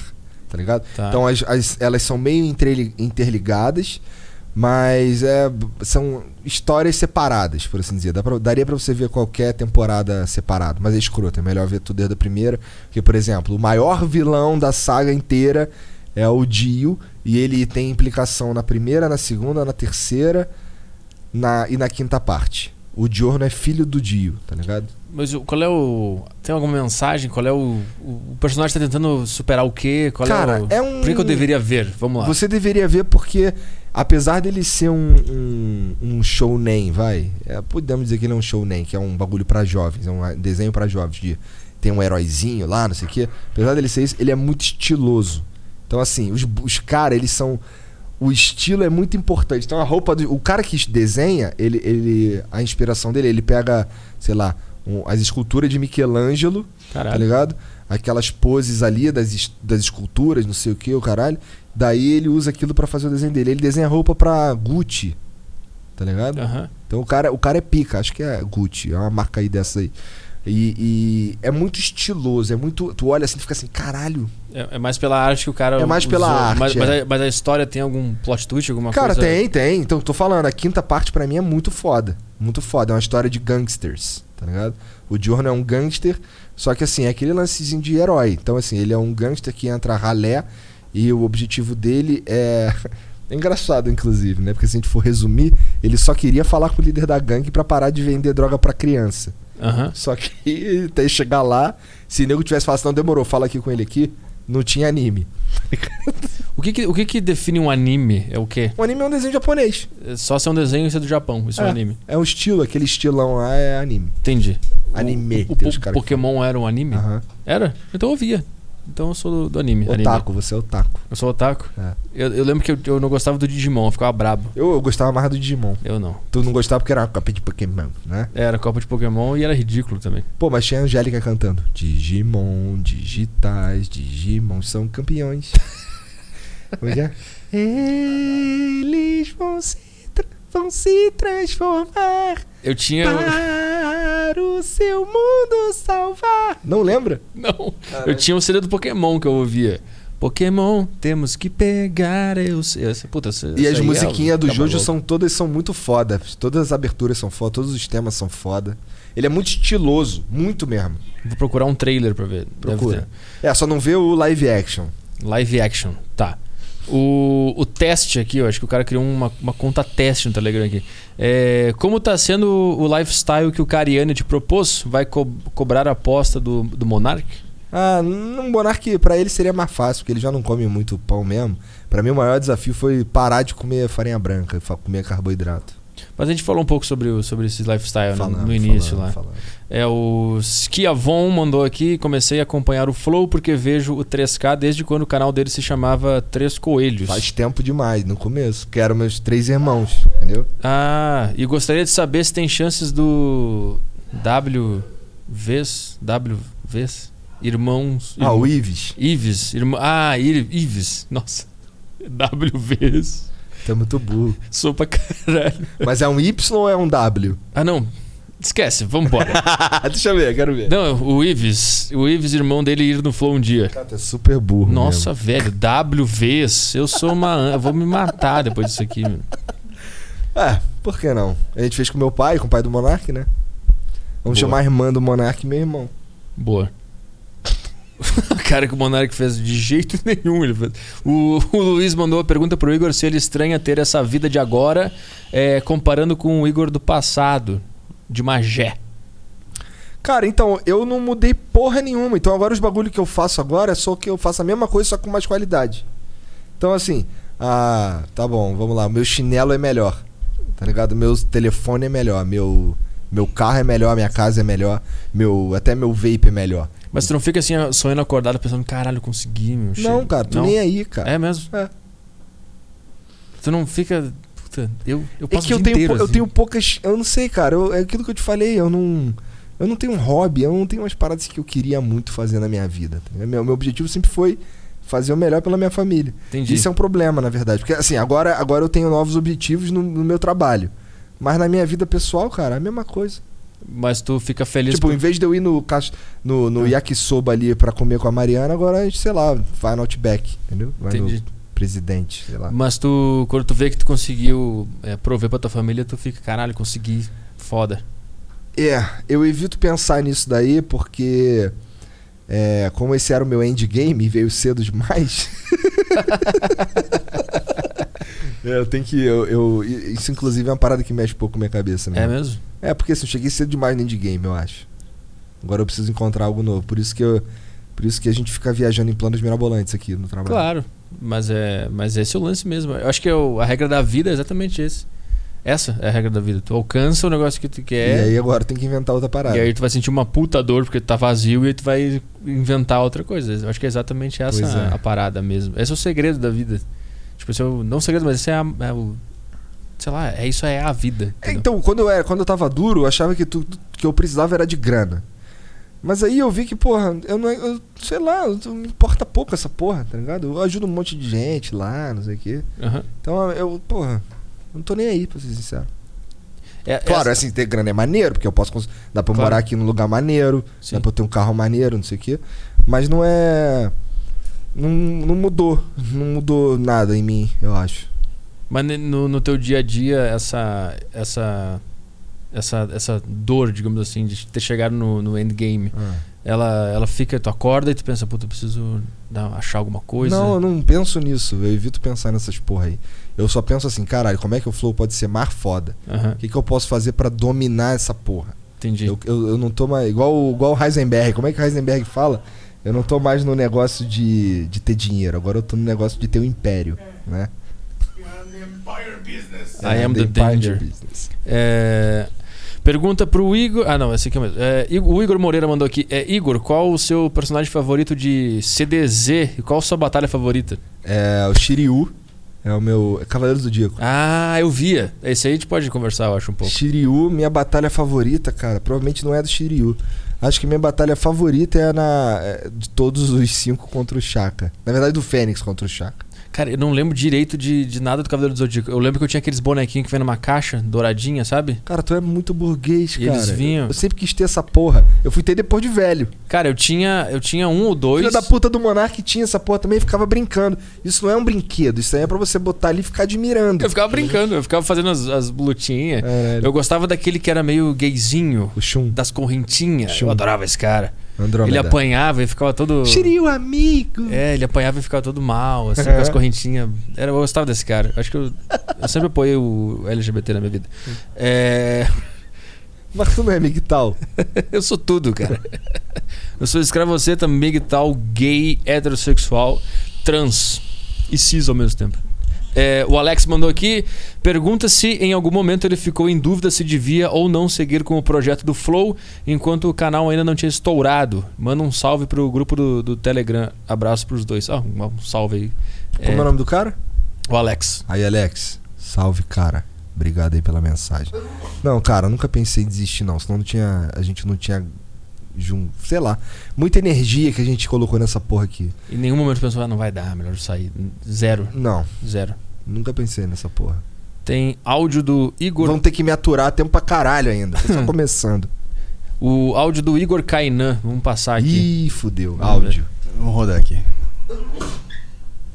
Tá fudido? E aí, rapaziada, beleza? Queria perguntar pro meu chai aí qual que foi o convidado que ele mais se surpreendeu. Eu não esperava nada da conversa, começou a conversar e, putz, saiu dali transformado. Eu assisti o do Afonso Solano, eu, eu já conheci ele antes, só que eu não esperava que seria tão bom quanto foi. Então queria saber do Igor aí, qual que foi pra ele. Maneira a língua presa dele. Sacanagem. O cara vai chorar agora. velho. Pô, foi a risada mais longa que eu já dei na vida, isso aí. Caralho, se eu não tivesse falado por cima, dava pra virar um meme isso aí. Eu falei, caguei o meme. Cara, eu acho que foi contigo a primeira vez que tu foi lá, mas eu ficava assim, ah, a gente chamou porque o Maicon falou que ia ser legal, Aham. né? E porque tu era um cara do podcast, a gente, pô, vamos conversar com alguém do podcast, cara. Ver se é maneiro, não sei o quê. Aí tu chegou lá todo esquisito, não sei o quê. Aquele cabelinho, aquela meia. Aí o caralho, esse cara aí, que doideira. aí o cara sentou lá e foi foda. Assim, depois que a gente falou, depois que a gente tocou no assunto da baqueta no cu, transformou a parada do jeito que eu fiquei assim, caralho, que doideira. Não foi, Jean? Ainda bem que ele falou, velho. Ah, é. Eu lembro que o Gia tava no chat lá, ele. O que, que é esse negócio da baqueta que estão falando aqui? Aí eu. Ah, quer que o Gia enfiou a baqueta no meu cu? Aí todo mundo começou a rir. É. Ah, aquilo foi bem legal, aquele. Puta, que, que, que tempo, hein? Que loucura. A vida é uma loucura. É, que mais tem aqui? O Rodrigo Tu, Esquentini. tu, tu achava que tu ia virar putinha do Flow, cara? Ah, esse era o meu objetivo, né? Eu fui lá que nem mulher vai em vestiário de, jogador de futebol depois. Cusão, né? Não, mas eu lembro que quando, quando eu, eu acho que o primeiro que eu vi foi com o Max. E eu pensei, caralho, os caras fizeram o bagulho. Porque eu, eu tinha a ideia de. Eu preciso fazer um podcast de conversa. E eu lembro que quando eu vi, eu fiquei, caralho, os caras fizeram. Caralho, os caras fizeram. Eu fiquei meio assim. Aí o Maicon foi, ele falou de mim. Eu pensei, ah tá, os caras são amigos, vamos, vamos lá. Porque na minha. Na minha aquela vibe meio juvenil que eu tava, que eu ficava, todo mundo é meu inimigo, eu vou- ser inimigo de todo mundo aqui, eu tenho inveja de todo mundo. Eu pensei, filha da puta, os caras fizeram antes, caralho, que merda. Mas tu teve cinco anos pra fazer na nossa frente e não fez, pô. Eu não tinha, eu não tinha contrato com o Facebook pra bancar um estúdio. Desculpa. É, não tinha um sócio rico, né? É, eu não tinha como fazer isso. Eu fazia por Skype, que o negócio ficava tu tu. Aí o cara para no meio de uma frase, o cara. E foi assim que eu comecei minha carreira. Aí eu falava, não ouvi nada, repete. Aí eu tinha que editar o negócio. Essa foi a minha vida no podcast. É, o Rodrigo Schentini mandou aqui. Já sei assim que se fala, mas é um nome engraçado. Schentini. É, parece nome de restaurante. É, fala Arthur Petróleo. Igor Três Caralho. É, Igor, você é, e o Monark pretendem expandir essa barreira da língua e convidar gringos para o Flow. Acho que seria bastante interessante e expandiria mais ainda o Flow. Uma das ideias malucas que a gente tem é ir fazer uma temporada lá fora, cara. Lá pra América do Norte, lá, falar com os caras que a gente já conhece, falar com, sei lá, tentar umas conversas com os caras que a gente não conhece e tal. Aham. E a gente quase teve um flow aqui em português com a mulher lá que escreve os livros do Assassin's Creed e do Warcraft. Era um link aí que, que o Daniel lá da Blizzard ia fazer, mas aí a mulher não pôde vir porque ela. Na verdade, ela tava no Brasil e aí ela. Parece que adiantou o voo, teve que ir embora e não rolou. Mas é uma das nossas ideias doidas. Tá, no, tá nos planos. Tá nos planos. Tá na. É que, cara, a gente, se a gente, quando a gente for fazer essa porra aí, a gente vai querer. ah, essa porra precisa vender de alguma forma, tá ligado? A gente tinha pensado em, sei lá, fazer, vender, tentar vender pra Amazon Prime, pra Netflix, alguma porra. Ah, entendi. Só que pra, pra fazer, eles precisam. Eles têm uma lista de equipamento pra você começar a pensar em fazer, tá ligado? Sim, tô ligado. Então talvez isso aí seja um problema. Talvez a gente venda na nossa plataforma, não sei. É, mas no, mas no YouTube não, não daria uma grana legal? De. de- Ah, não sei, cara. É porque assim, o investimento que a gente ia ter que fazer pra rolar essa porra ia ser Fudido. bem grande, Entendi. O Mr. True, eu não sei qual é o nome desse cara, ele sempre manda pergunta, eu sempre leio o Mr. True. É, olá, Igor. É, queria saber quando tu sentiu um clique que fez você decidir largar a vida de professor de inglês para virar youtuber e também qual é a origem do 3K no, no seu nick. Cara, é. Foi isso. Eu comecei a ganhar mais dinheiro no. No YouTube. No YouTube, na internet de uma forma geral. Porque no meu, o meu canal mesmo nunca me deu dinheiro, mas ele me abriu portas para fazer outras paradas. Então, é quando ele começou a me dar mais dinheiro, a primeira coisa, a primeira oportunidade que eu tive de sair do Rio de Janeiro, eu saí. Tá ligado? Uhum. E eu, no, a origem do meu. 3K significa comico de curioso. Boa. Mentira, é, vem de três coelhos e eu falava muito palavrão. E os moleques me chamavam de três caralho. E eu queria colocar três caralho na minha placa de 100 mil inscritos do YouTube. E aí os meus amigos falaram assim, cara, se tu botar essa porra vai dar merda. Aí eu, então vou botar só 3K. Só 3K. Então a, a, placa vem com 3K e tu olha pra placa e pensa, é caralho. Tem tanto tempo que eu não vejo essa placa, nem sei onde tá. e o cara fica olhando, eles não sabem, mas é caralho. o Gustavo Bez mandou um áudio. Vamos lá. Cadê ele? Tem o áudio aí não, caralho? é, devia ter rodado aqui. Pera aí. Aí. Boa tarde, aí. pessoal. Meu nome é Gustavo, tenho 25 anos. Minha pergunta aí para você, Igão, é qual era o seu sonho quando tu era adolescente de fazer assim, quando chegasse na vida adulta? Se a tua perspectiva sempre foi fazer conteúdo pra internet. E por que, que tu dava rage no GTA, cara? Esse é um jogo maravilhoso que existe pra gente fazer tudo que a gente não pode fazer na vida real. Beleza? Abraço. Cara, eu não. O que eu, que eu queria ser quando era moleque, cara, eu, eu, não pensava nessa porra, tá ligado? Eu não pensava nessa porra. Não tinha um sonho concreto na cabeça, não, assim? Não, não, cara. Eu ficava. Eu, eu, eu ia fazendo. Eu ia pegando as oportunidades que eu tinha, tá ligado? Então. É, eu fui pra escola técnica porque eu consegui passar na prova, tá ligado? Eu fui pra é, servir, aí depois eu entrei na faculdade lá, e, eu fui, e era um bagulho assim, eu ia, eu ia andando. Eu Zeca ia, Pagodinho. É, eu ia indo. E, cara, o GTA, o problema do GTA, cara, é, é que eu ficava puto com o GTA, porque assim, primeiro que eu era ruim, né, na parada. Segundo que GTA, que GTA V foi o primeiro GTA que eu joguei. Pra mim a graça dele era poder jogar com os meus amigos no online. Uhum. Eu nunca gostei muito do estilo do GTA. Porra, mas a história do GTA. Eu nunca joguei nenhuma é história do, do, GTA. Caralho. Nunca zerei o 5, nunca zerei nenhum, nunca joguei. E. E eu, a raiva que eu tinha era que eu era obrigado a jogar GTA se eu quisesse. Bombar dar, no YouTube. É. Entendi. E aí eu, eu fiquei fazendo GTA por um tempão sem querer. Pegou um asco. É. Saquei. Mas tu não, puta, as histórias do GTA são tão boas. A equipe de roteirista dos caras é. Não, não duvido. Os é porque pica, eu não, eu, o que eu não curto do GTA, do modo história, vai, é. A, o game design mesmo. Acho que a, o gameplay do bagulho é uma parada que eu não curti. Eu gosto é de jogo de luta, cara. Eu gosto de jogo de estratégia. Eu gosto de RPG japonês, tá ligado? É disso que eu gosto. Mortal Kombat. Mortal Kombat ainda é o que eu menos gosto. Eu gosto mais de The King of Fighter. Esse é qual? É um. Só esse jogo só deu certo no Rio. The King of... Muita violência. Não, é porque lá é, é, jogo de funkeiro que eu falo. Porque era. É, é, assim, imagina, tem o Street Fighter e o The King of Fighter. O Street Fighter, ele é o. Vamos lá. O Street Fighter é o, o Fluminense. O The King of Fighter é o Flamengo. E o, o Mortal Kombat é o Vasco, tá ligado? Para. É, o Fluminense é de burguês, Street Fighter. O The King of Fighter é o Flamengo, que é o de galera fudida. Tô falando sério. E o, e o, Mortal Kombat é aquele que ninguém liga.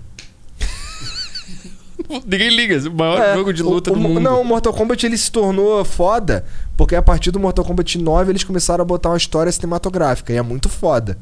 Muito foda. Cara, eu, eu lembro que eu jogava o Mortal Kombat aquele do, do, do, do Mega Drive. Eu é. alugava as fitas, eu achava. Eu... No Mega Drive tinha 1, 2 e 3. É, eu lembro que eu Você era. Ultimate também. Eu conheci jogo de luta por causa. O, Puta. Mas é que é ruim esse jogo aí. Ele é, ele é, ele não é um jogo de. Ele é jogo de luta, porque tem, é, ele é basicamente de luta, mas ele não tem. É, por exemplo, você vai ver os caras jogando essa porra, é só glitch. É só uma... Ah, entendi. O cara acerta o golpe quando ele, ele percebeu que sempre a máquina dá uma bugadinha ali. É, então, e um não, segundinho. É, é, então assim, tu vai ver. Não tô querendo menosprezar, Contra não. o Goro é assim. Mas, ó, o, por exemplo, se você dá baixo e soco alto, todos os bonecos dão gancho. Se você dá trás e chute alto, todos os bonecos dão um chute rodado. Uhum. Trás e chute baixo, todos os bonecos dão rasteira. Então, assim, ele é, todos os bonecos eram igual, o que mudava era magia. Tem, pra, claro, para quem, tá, ah, pra quem é leigo, para quem é leigo. Mas os caras, você vai ver os caras pica do jogo jogando, ele é, basic, ele é baseado em, em defeitos do jogo. Os Entendi. caras jogando é, é esquisito. É, Faz sentido. Nunca ligado? tinha por esse lado. não é. Eu, eu- eu gosto dos outros jogos porque eles são mais estratégicos, na minha opinião. Luan, Luan Caldas mandou áudio também. Vamos lá. Fala Petri, fala Igor.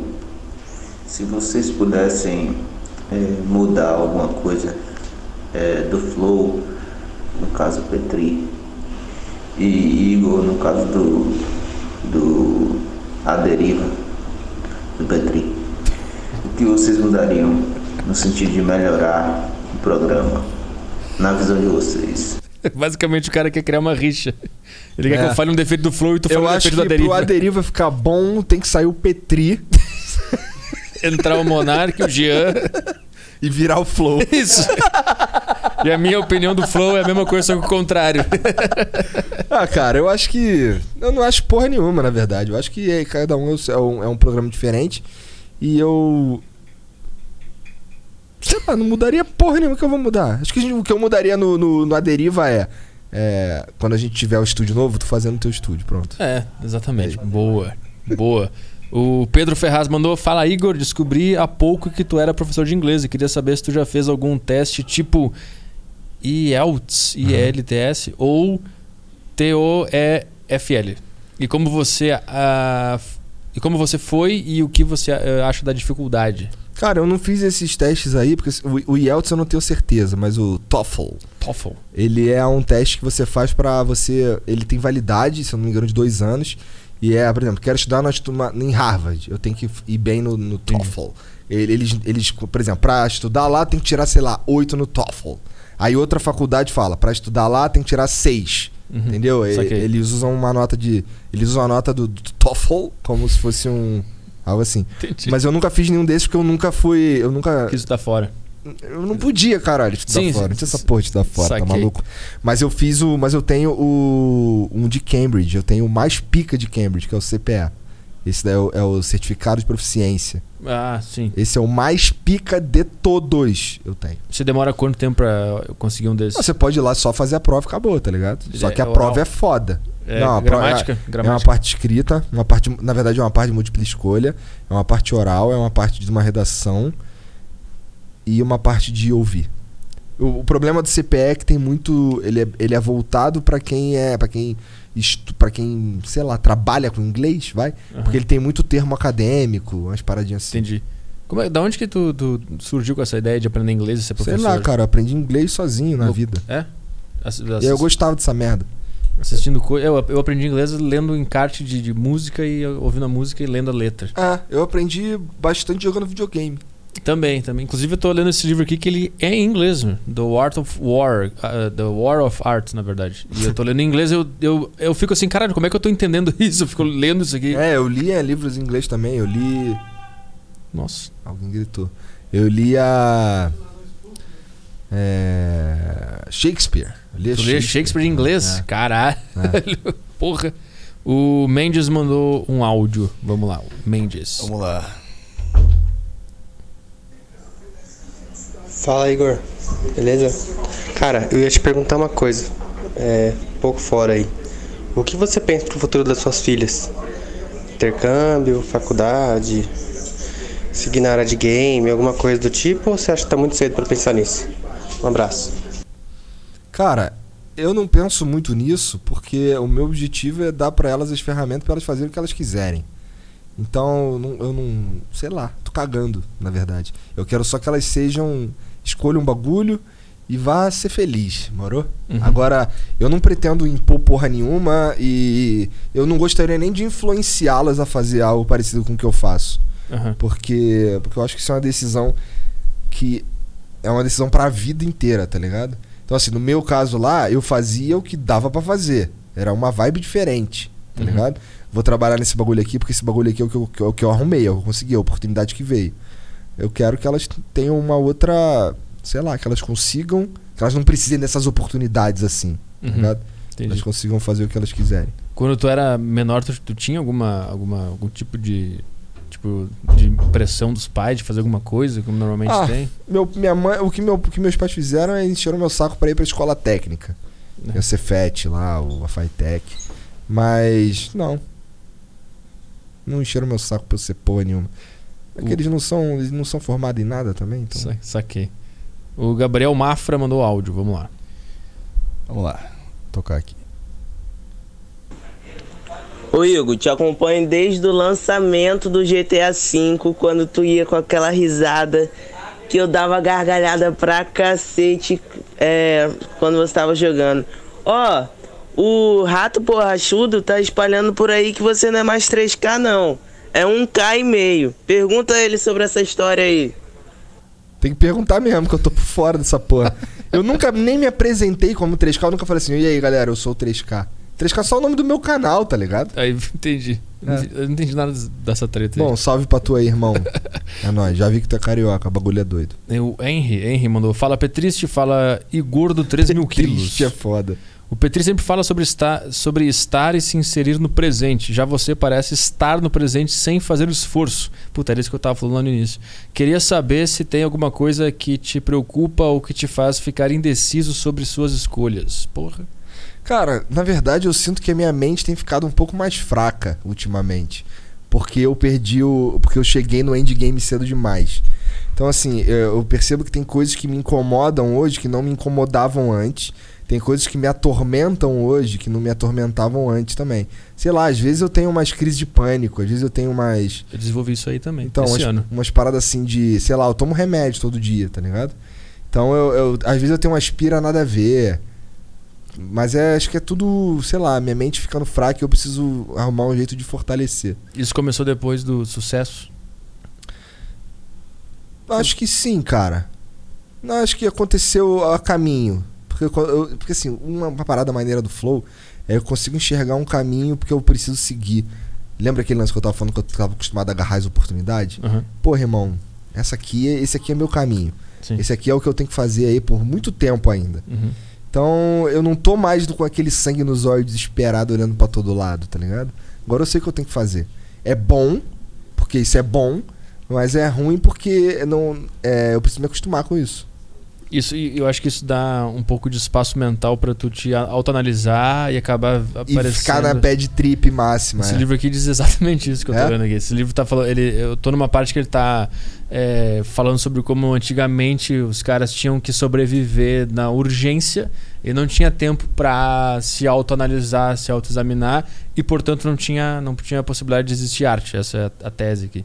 E acho que é- esse é o lance. Quando a gente tá na. Não tem escolha, não tem o que fazer. Eu vou ter que agarrar tudo, a gente nem tem tempo de parar pra analisar. E agora, quando a gente atinge um, um lugar que a gente já. Tá, agora eu tô entendendo as coisas aqui, tu dá uma respirada e aí tu começa a pensar, caralho, o que, que é essa vida? O que, que é. É. essa coisa louca aqui que tá Aham. acontecendo? E aí começa a vir, e aí É. tu pensa, não, melhor eu criar outro objetivo que eu não, não tenho ainda. Não quero pensar nessas porra. E se que eu vou ter foda. que dura- demorar cinco anos pra alcançar. E aí tu, coloca um objetivo foda. Por isso que é sempre um maior que o outro. né? É, faz sentido pra caralho. O Neto mandou você e o Monark já se desentenderam por causa das merdas que ele fala. E olha lá. Vamos defender ele na última aqui. Ele tem total razão, gente. Vocês estão fazendo uma puta cagada aqui. Caralho, Cara, eu- a gente, ó, no começo, quando ele começa, quando ele. No, na época lá do pau no cu dos cachorros lá, eu lembro que eu fiquei bolado. que eu fiquei assim, caralho, esse cara fala muita merda, vai atrapalhar a gente, os convidados não vai querer vir, o caralho. Mas aí ele me falou um bagulho que mudou a minha visão dessa porra. Ele falou assim, cara, se um maluco não quiser vir aqui conversar com a gente, porque eu falei uma merda no Twitter, aí eu não quero conversar com esse cara. Aí eu, porra, é mesmo. Se o cara é um babaca do caralho de entrar nessa espira aí porque o Monark falou merda no Twitter, tá ligado? Não é porque o Monark matou alguém, é porque o Monark falou uma merda no Twitter. Sim. Aí eu não quero mesmo conversar com esse cara, deve ser um babaca. Tá ligado? É- Essa cena tá maravilhosa. Que tu tá falando isso do Monark, ele tá lá no fundo, lá com. Fumando assim, com, com a cara de chefão, assim, muito foda, velho. Ô, você não é o chefe. de conselheiro. É, Uma parada que a gente fala aqui no, no cara, a gente não é o rei. A gente é quem cria o rei, tá ligado? Ah. Deus. Não, é o Kingmaker. Kingmaker. Deus. É, não, tem Deus Kingmaker no mundo aí. Qual é o conceito de Kingmaker? É o cara que pega um cara que tem potencial e transforma ele num cara super foda. Ah, entendi. Entendi. É. Saquei. entendi bem. O- queria saber se as ideias malucas que vocês têm no meio dos podcasts vão realmente acontecer. Como o partido da candidatura independente e rinha de youtubers que Igão queria fazer. É, tem coisas que só não são possíveis mesmo. Esse lance do partido aí eu acho que não é nem possível. Acho que o Estado barraria a gente como quase tudo, né? E rinha de youtuber seria. Eu, eu toparia uma rinha de youtuber. Seria Cara, eu, foda. eu tinha que fazer que nem o KSI, tá ligado? O KSI? Com certeza. E o Logan Paul. Aham. A gente tem que fazer esse evento no Brasil, cara. Sim. Eu já dei essa ideia pra um cara uma vez, ele ficou, vamos fazer, vamos fazer, mas. Tamo aí. Eu, É essa ideia precisa- é então, foda. é porque- Nando Moura versus Felipe Neto no ringue. Não, Monark versus Felipe Neto. Mas aí tem vários. O Felipe Neto vai ter que ter uma noite só pra ele, vários cards só dele. É. Pra ele- É, ele vai ser o, o, o Goro. Tipo, todo mundo quer bater no Felipe Neto. Daí eles vão lutando entre si pra ver quem tem esse direito. Né? Boa. Boa, ele fica lá resguardado, treinando. E a galera vai. Vai ser muito bom. Isso vai dar muito dinheiro, hein? Porra! Imagina a quantidade de visualização que ia ter isso Nossa, aí. isso dá dinheiro pra cara. É. Está todos os caras que querem dar porrada no Felipe Neto. Nossa, seria louco. Ah, Eduardo mandou aqui, pergunta por que ele parou de seguir o Thiago Carvalho no Instagram. Não sei quem é Thiago Carvalho. Que vem comigo aí. Eu nunca segui, eu acho. Naquela vez que ele veio aqui comigo, lembra? Eu acho que eu nunca. Cara, eu não sigo os outros, cara. Para com isso, cara. Porra, eu não segui o Flow até outro dia, não é, cara? Cara, é uma fiscal Porra. de seguidor É, aqui, meu. Cara, não é, é, tipo que... muito fof- é, TV. Como é que é? Revista Fuxico. Cara- Igor 3K, para de seguir. Cara, eu não, eu, não, eu não sigo os outros porque eu nem me dou bem com bagulho de celular, cara. Os outros me zoam aí direto que eu não respondo WhatsApp, porra. Eu vou seguir os outros no, no Instagram, com todo respeito a todo mundo, tá ligado? Tem uns caras que eu chego. Quem, quem que foi outro dia que eu tava, que tava aqui trocando ideia com a gente? Aí eu, ah, foi o Cariani. Tá ligado? Eu entrei, caralho, eu acho que eu não sigo o Cariani. Fui lá, entrei no perfil dele pra poder seguir, pra gente poder trocar ideia. Então, assim, não é nada pessoal com ninguém, é só que eu não. Cara. Ah, irmão. É chato, deixa, deixa pra lá. Tem dois, os dois últimos áudios Fala o aqui. seu cu aí, cara. Do Lucas e depois o do Vou Lucas pegar também. uma água enquanto toca essa. Ah, não, tem que ouvir. É. Quer aguinha aqui? Não, essa porra tá com Tá baba com de. corona. Salve Igor, salve Arthur, tudo bem? Cara, sou fãzão de vocês. É, eu tô montando um canal aí de cortes de podcast em geral. Gostaria de saber de, de você, Arthur, e do Igor aí. Se eu tenho autorização de vocês, né, pra tá podendo fazer corte aí do, do Aderiva e do Flow Podcast também. E se vocês sabem aí se o Podpah e o Master Podcast também tem essa liberdade aí pro, pra fãs, né, poderem criar canais de cortes aí de melhores momentos. E se não for pedir muito, gostaria de é, pedir pro Arthur fazer uma intro aí pros meus cortes. Perfeito? Ah, vá Boa pra- noite. Vai pra puta que pariu, mano. Será que o- os donos de canais de corte são os novos funcionários públicos que mamam na, mamam na teta de quem trabalha de verdade? Será? Cara, ó, por mim que se foda, eu não tô nem aí. Mas eu só posso falar do Flow e dos programas que o Flow realmente tem algum envolvimento Fala do meu, profundo. do meu também que. Tá, pode- então você pode fazer o da deriva também. Agora, dos outros aí que você falou, não, não- cara, não posso responder por eles, cara. Você vai ter que perguntar lá. Demorou? O último áudio aqui do Lucas também, vai lá. Vamos lá. Opa, salve Arthur, salve Igor. Igor, queria te pedir pra tu fazer um react da música Panic Zone do Thiago Carvalho. Meu irmão, essa música é uma obra de arte. Puta que pariu, mano. É muito boa essa música, tu precisa escutar ela. Tá bem. Tá vendo? O cara que eu faço react. E aí sabe o que é pior? Eu vou- ele, sabe, ele sabe o que, como é que vai ser o react. Vai ser assim. Pô, legal.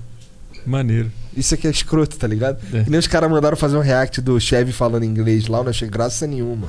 Do quê? Do, do Chevy falando. É um bagulho Ah, que. Tá. Ele falando inglês lá que era supostamente engraçado, não achei graça nenhuma, os cara. Caralho. Aí até o chefe ficou bolado. É isso aí, né? Acabaram as perguntas aqui no, no YouTube. Tem algum superchat ou não, não Tem uns caras mandando um super chat aqui. Mas interessante ou só gastando dinheiro, tocando É o famoso super chato, né? O super chato. Aqui no Deriva é o super chato. A gente chama ele de super chato. É, Igão, é, sou o cara do restaurante que pegou fogo. Quê? Ah, é, que Pegou pegou, fogo. fogo. Do ratão. Que o ratão falou no Flow. É, pode, por favor, ah, ver seu direct no Insta? Vou ver. Aí ele passou o Insta dele. É o arroba Gui Tonco. Por favor, ainda. Pedi mais um, por favor. Verdade. O É que Thiago- eu tinha que fazer uma. Eu ia, eu ia entrar lá com a grana lá e esqueci. Bem lembrado, cara. Obrigado. O Thiago mandou cinco pila. O cara e aí- mandou dinheiro pra me lembrar que eu tenho que mandar Dá dinheiro. mais dinheiro. Engraçado. e detalhe, mandou euro. 5 euros. Caralho. É porque ele tá em Portugal, né? Porra, é, é- obrigado por, esse, por essa aí, Igor. Obrigado. Fica à vontade. Quanto cara. tá o euro? Tá, tá seis e pouco? Sete pau? Obrigado, vai. É, Thiago mandou. E aí, Igor? É, como você, você sente em usar o estúdio do Petri pra fazer o Flow? Não tem escolha, Ele né, é um cara? dono legal? Ele é, ele é legal, ele, ele deixa a gente usar aqui numa boa. Não enche muito saco, não. Ô, Petri, a gente vai começar um flow às 8 aí, cara. Tá. Tu deixa eu usar? Claro, não. sim. Demorou. Tá Daqui bom, a pouquinho eu tô liberando aí, Tá. mas faz o programa direitinho, tá? Tá. Ah, tem mais um cara que mandou 5 pila aqui, não falou nada. É o Matheus, mandou 5 pila. Fala, Igão, manda um salve pros maconheiros de Campo Grande, Mato Grosso do Sul. Boa. Um salve aí pros maconheiros de Campo Grande, Mato Grosso do Sul. Seus maconheiros de merda. O Gabriel Aronês mandou 20 pila aqui. Ó. O Igor realmente trata bem as pessoas. Quando tava aí, segunda, provei na pele. É. Troquei poucas palavras, mas foi gente boa pra cacete. Vontade de chamar pra um churrasco. Aliás, parabéns pela Coca Zero. Ele deu um parabéns por. Pela Coca Zero. Pra mim? É, pra você por Ah, estar é? tomando O- Coca Zero. O cara que vem segunda no A Deriva aqui, o Gabriel Aronês, trocou uma ideia com ele. Ele Aham. tá falando que realmente tem um cara que trata as pessoas bem mesmo, entendeu? Ah, para de chupar meu saco aí, cara. Porra, com todo respeito aí, velho. Sabe o bagulho que eu não curto? Vagabundo chupando meu saco, mano. É mesmo? Mas aí, salve pra tu, mané. Você é, você é um cara maneiro também. Trocamos aquela ideia e tal. E o Rudinei Júnior mandou duas pila e disse: Flow do Toguro foi o puro porre. Caralho. Os caras. Meu, Cara, tão- Agora outro cara acabou de. Vitória Gomes mandou aqui 5 pila. Igor não existe preto eterno. Até porque sua consciência morre também. Quê? Eu não sei. Isso foi Quem tá racista, falando sobre, será? sobre morte. Ir pro preto eterno é morrer. Mas ah, tá. se- Tu teria que ter uma consciência pra eh, perceber o preto eterno. Então não. Preto eterno é Pelé.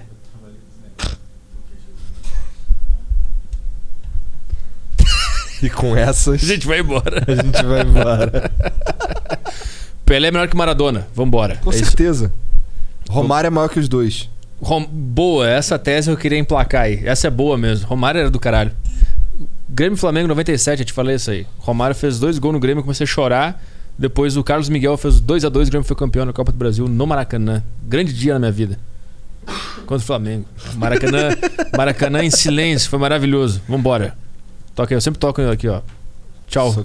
Obrigado, obrigado por vir aqui no meu estúdio, no meu É isso. programa. Obrigado por me trazer aqui no teu estúdio e deixar usar teu estúdio Boa. também. E obrigado por tudo de verdade mesmo. Ele não gosta. Eu fico. Tá bom, cara. É verdade. De cara. nada. Eu não, eu não sei agradecer os caras aqui. Eu fico. Será que eu. Obrigado, gente. Valeu. Obrigado por tudo. Valeu. Valeu, chat. Um beijo pra vocês e tchau. Vambora. É Black Friday no Saco Cheio TV, hein? Acessem lá e fui.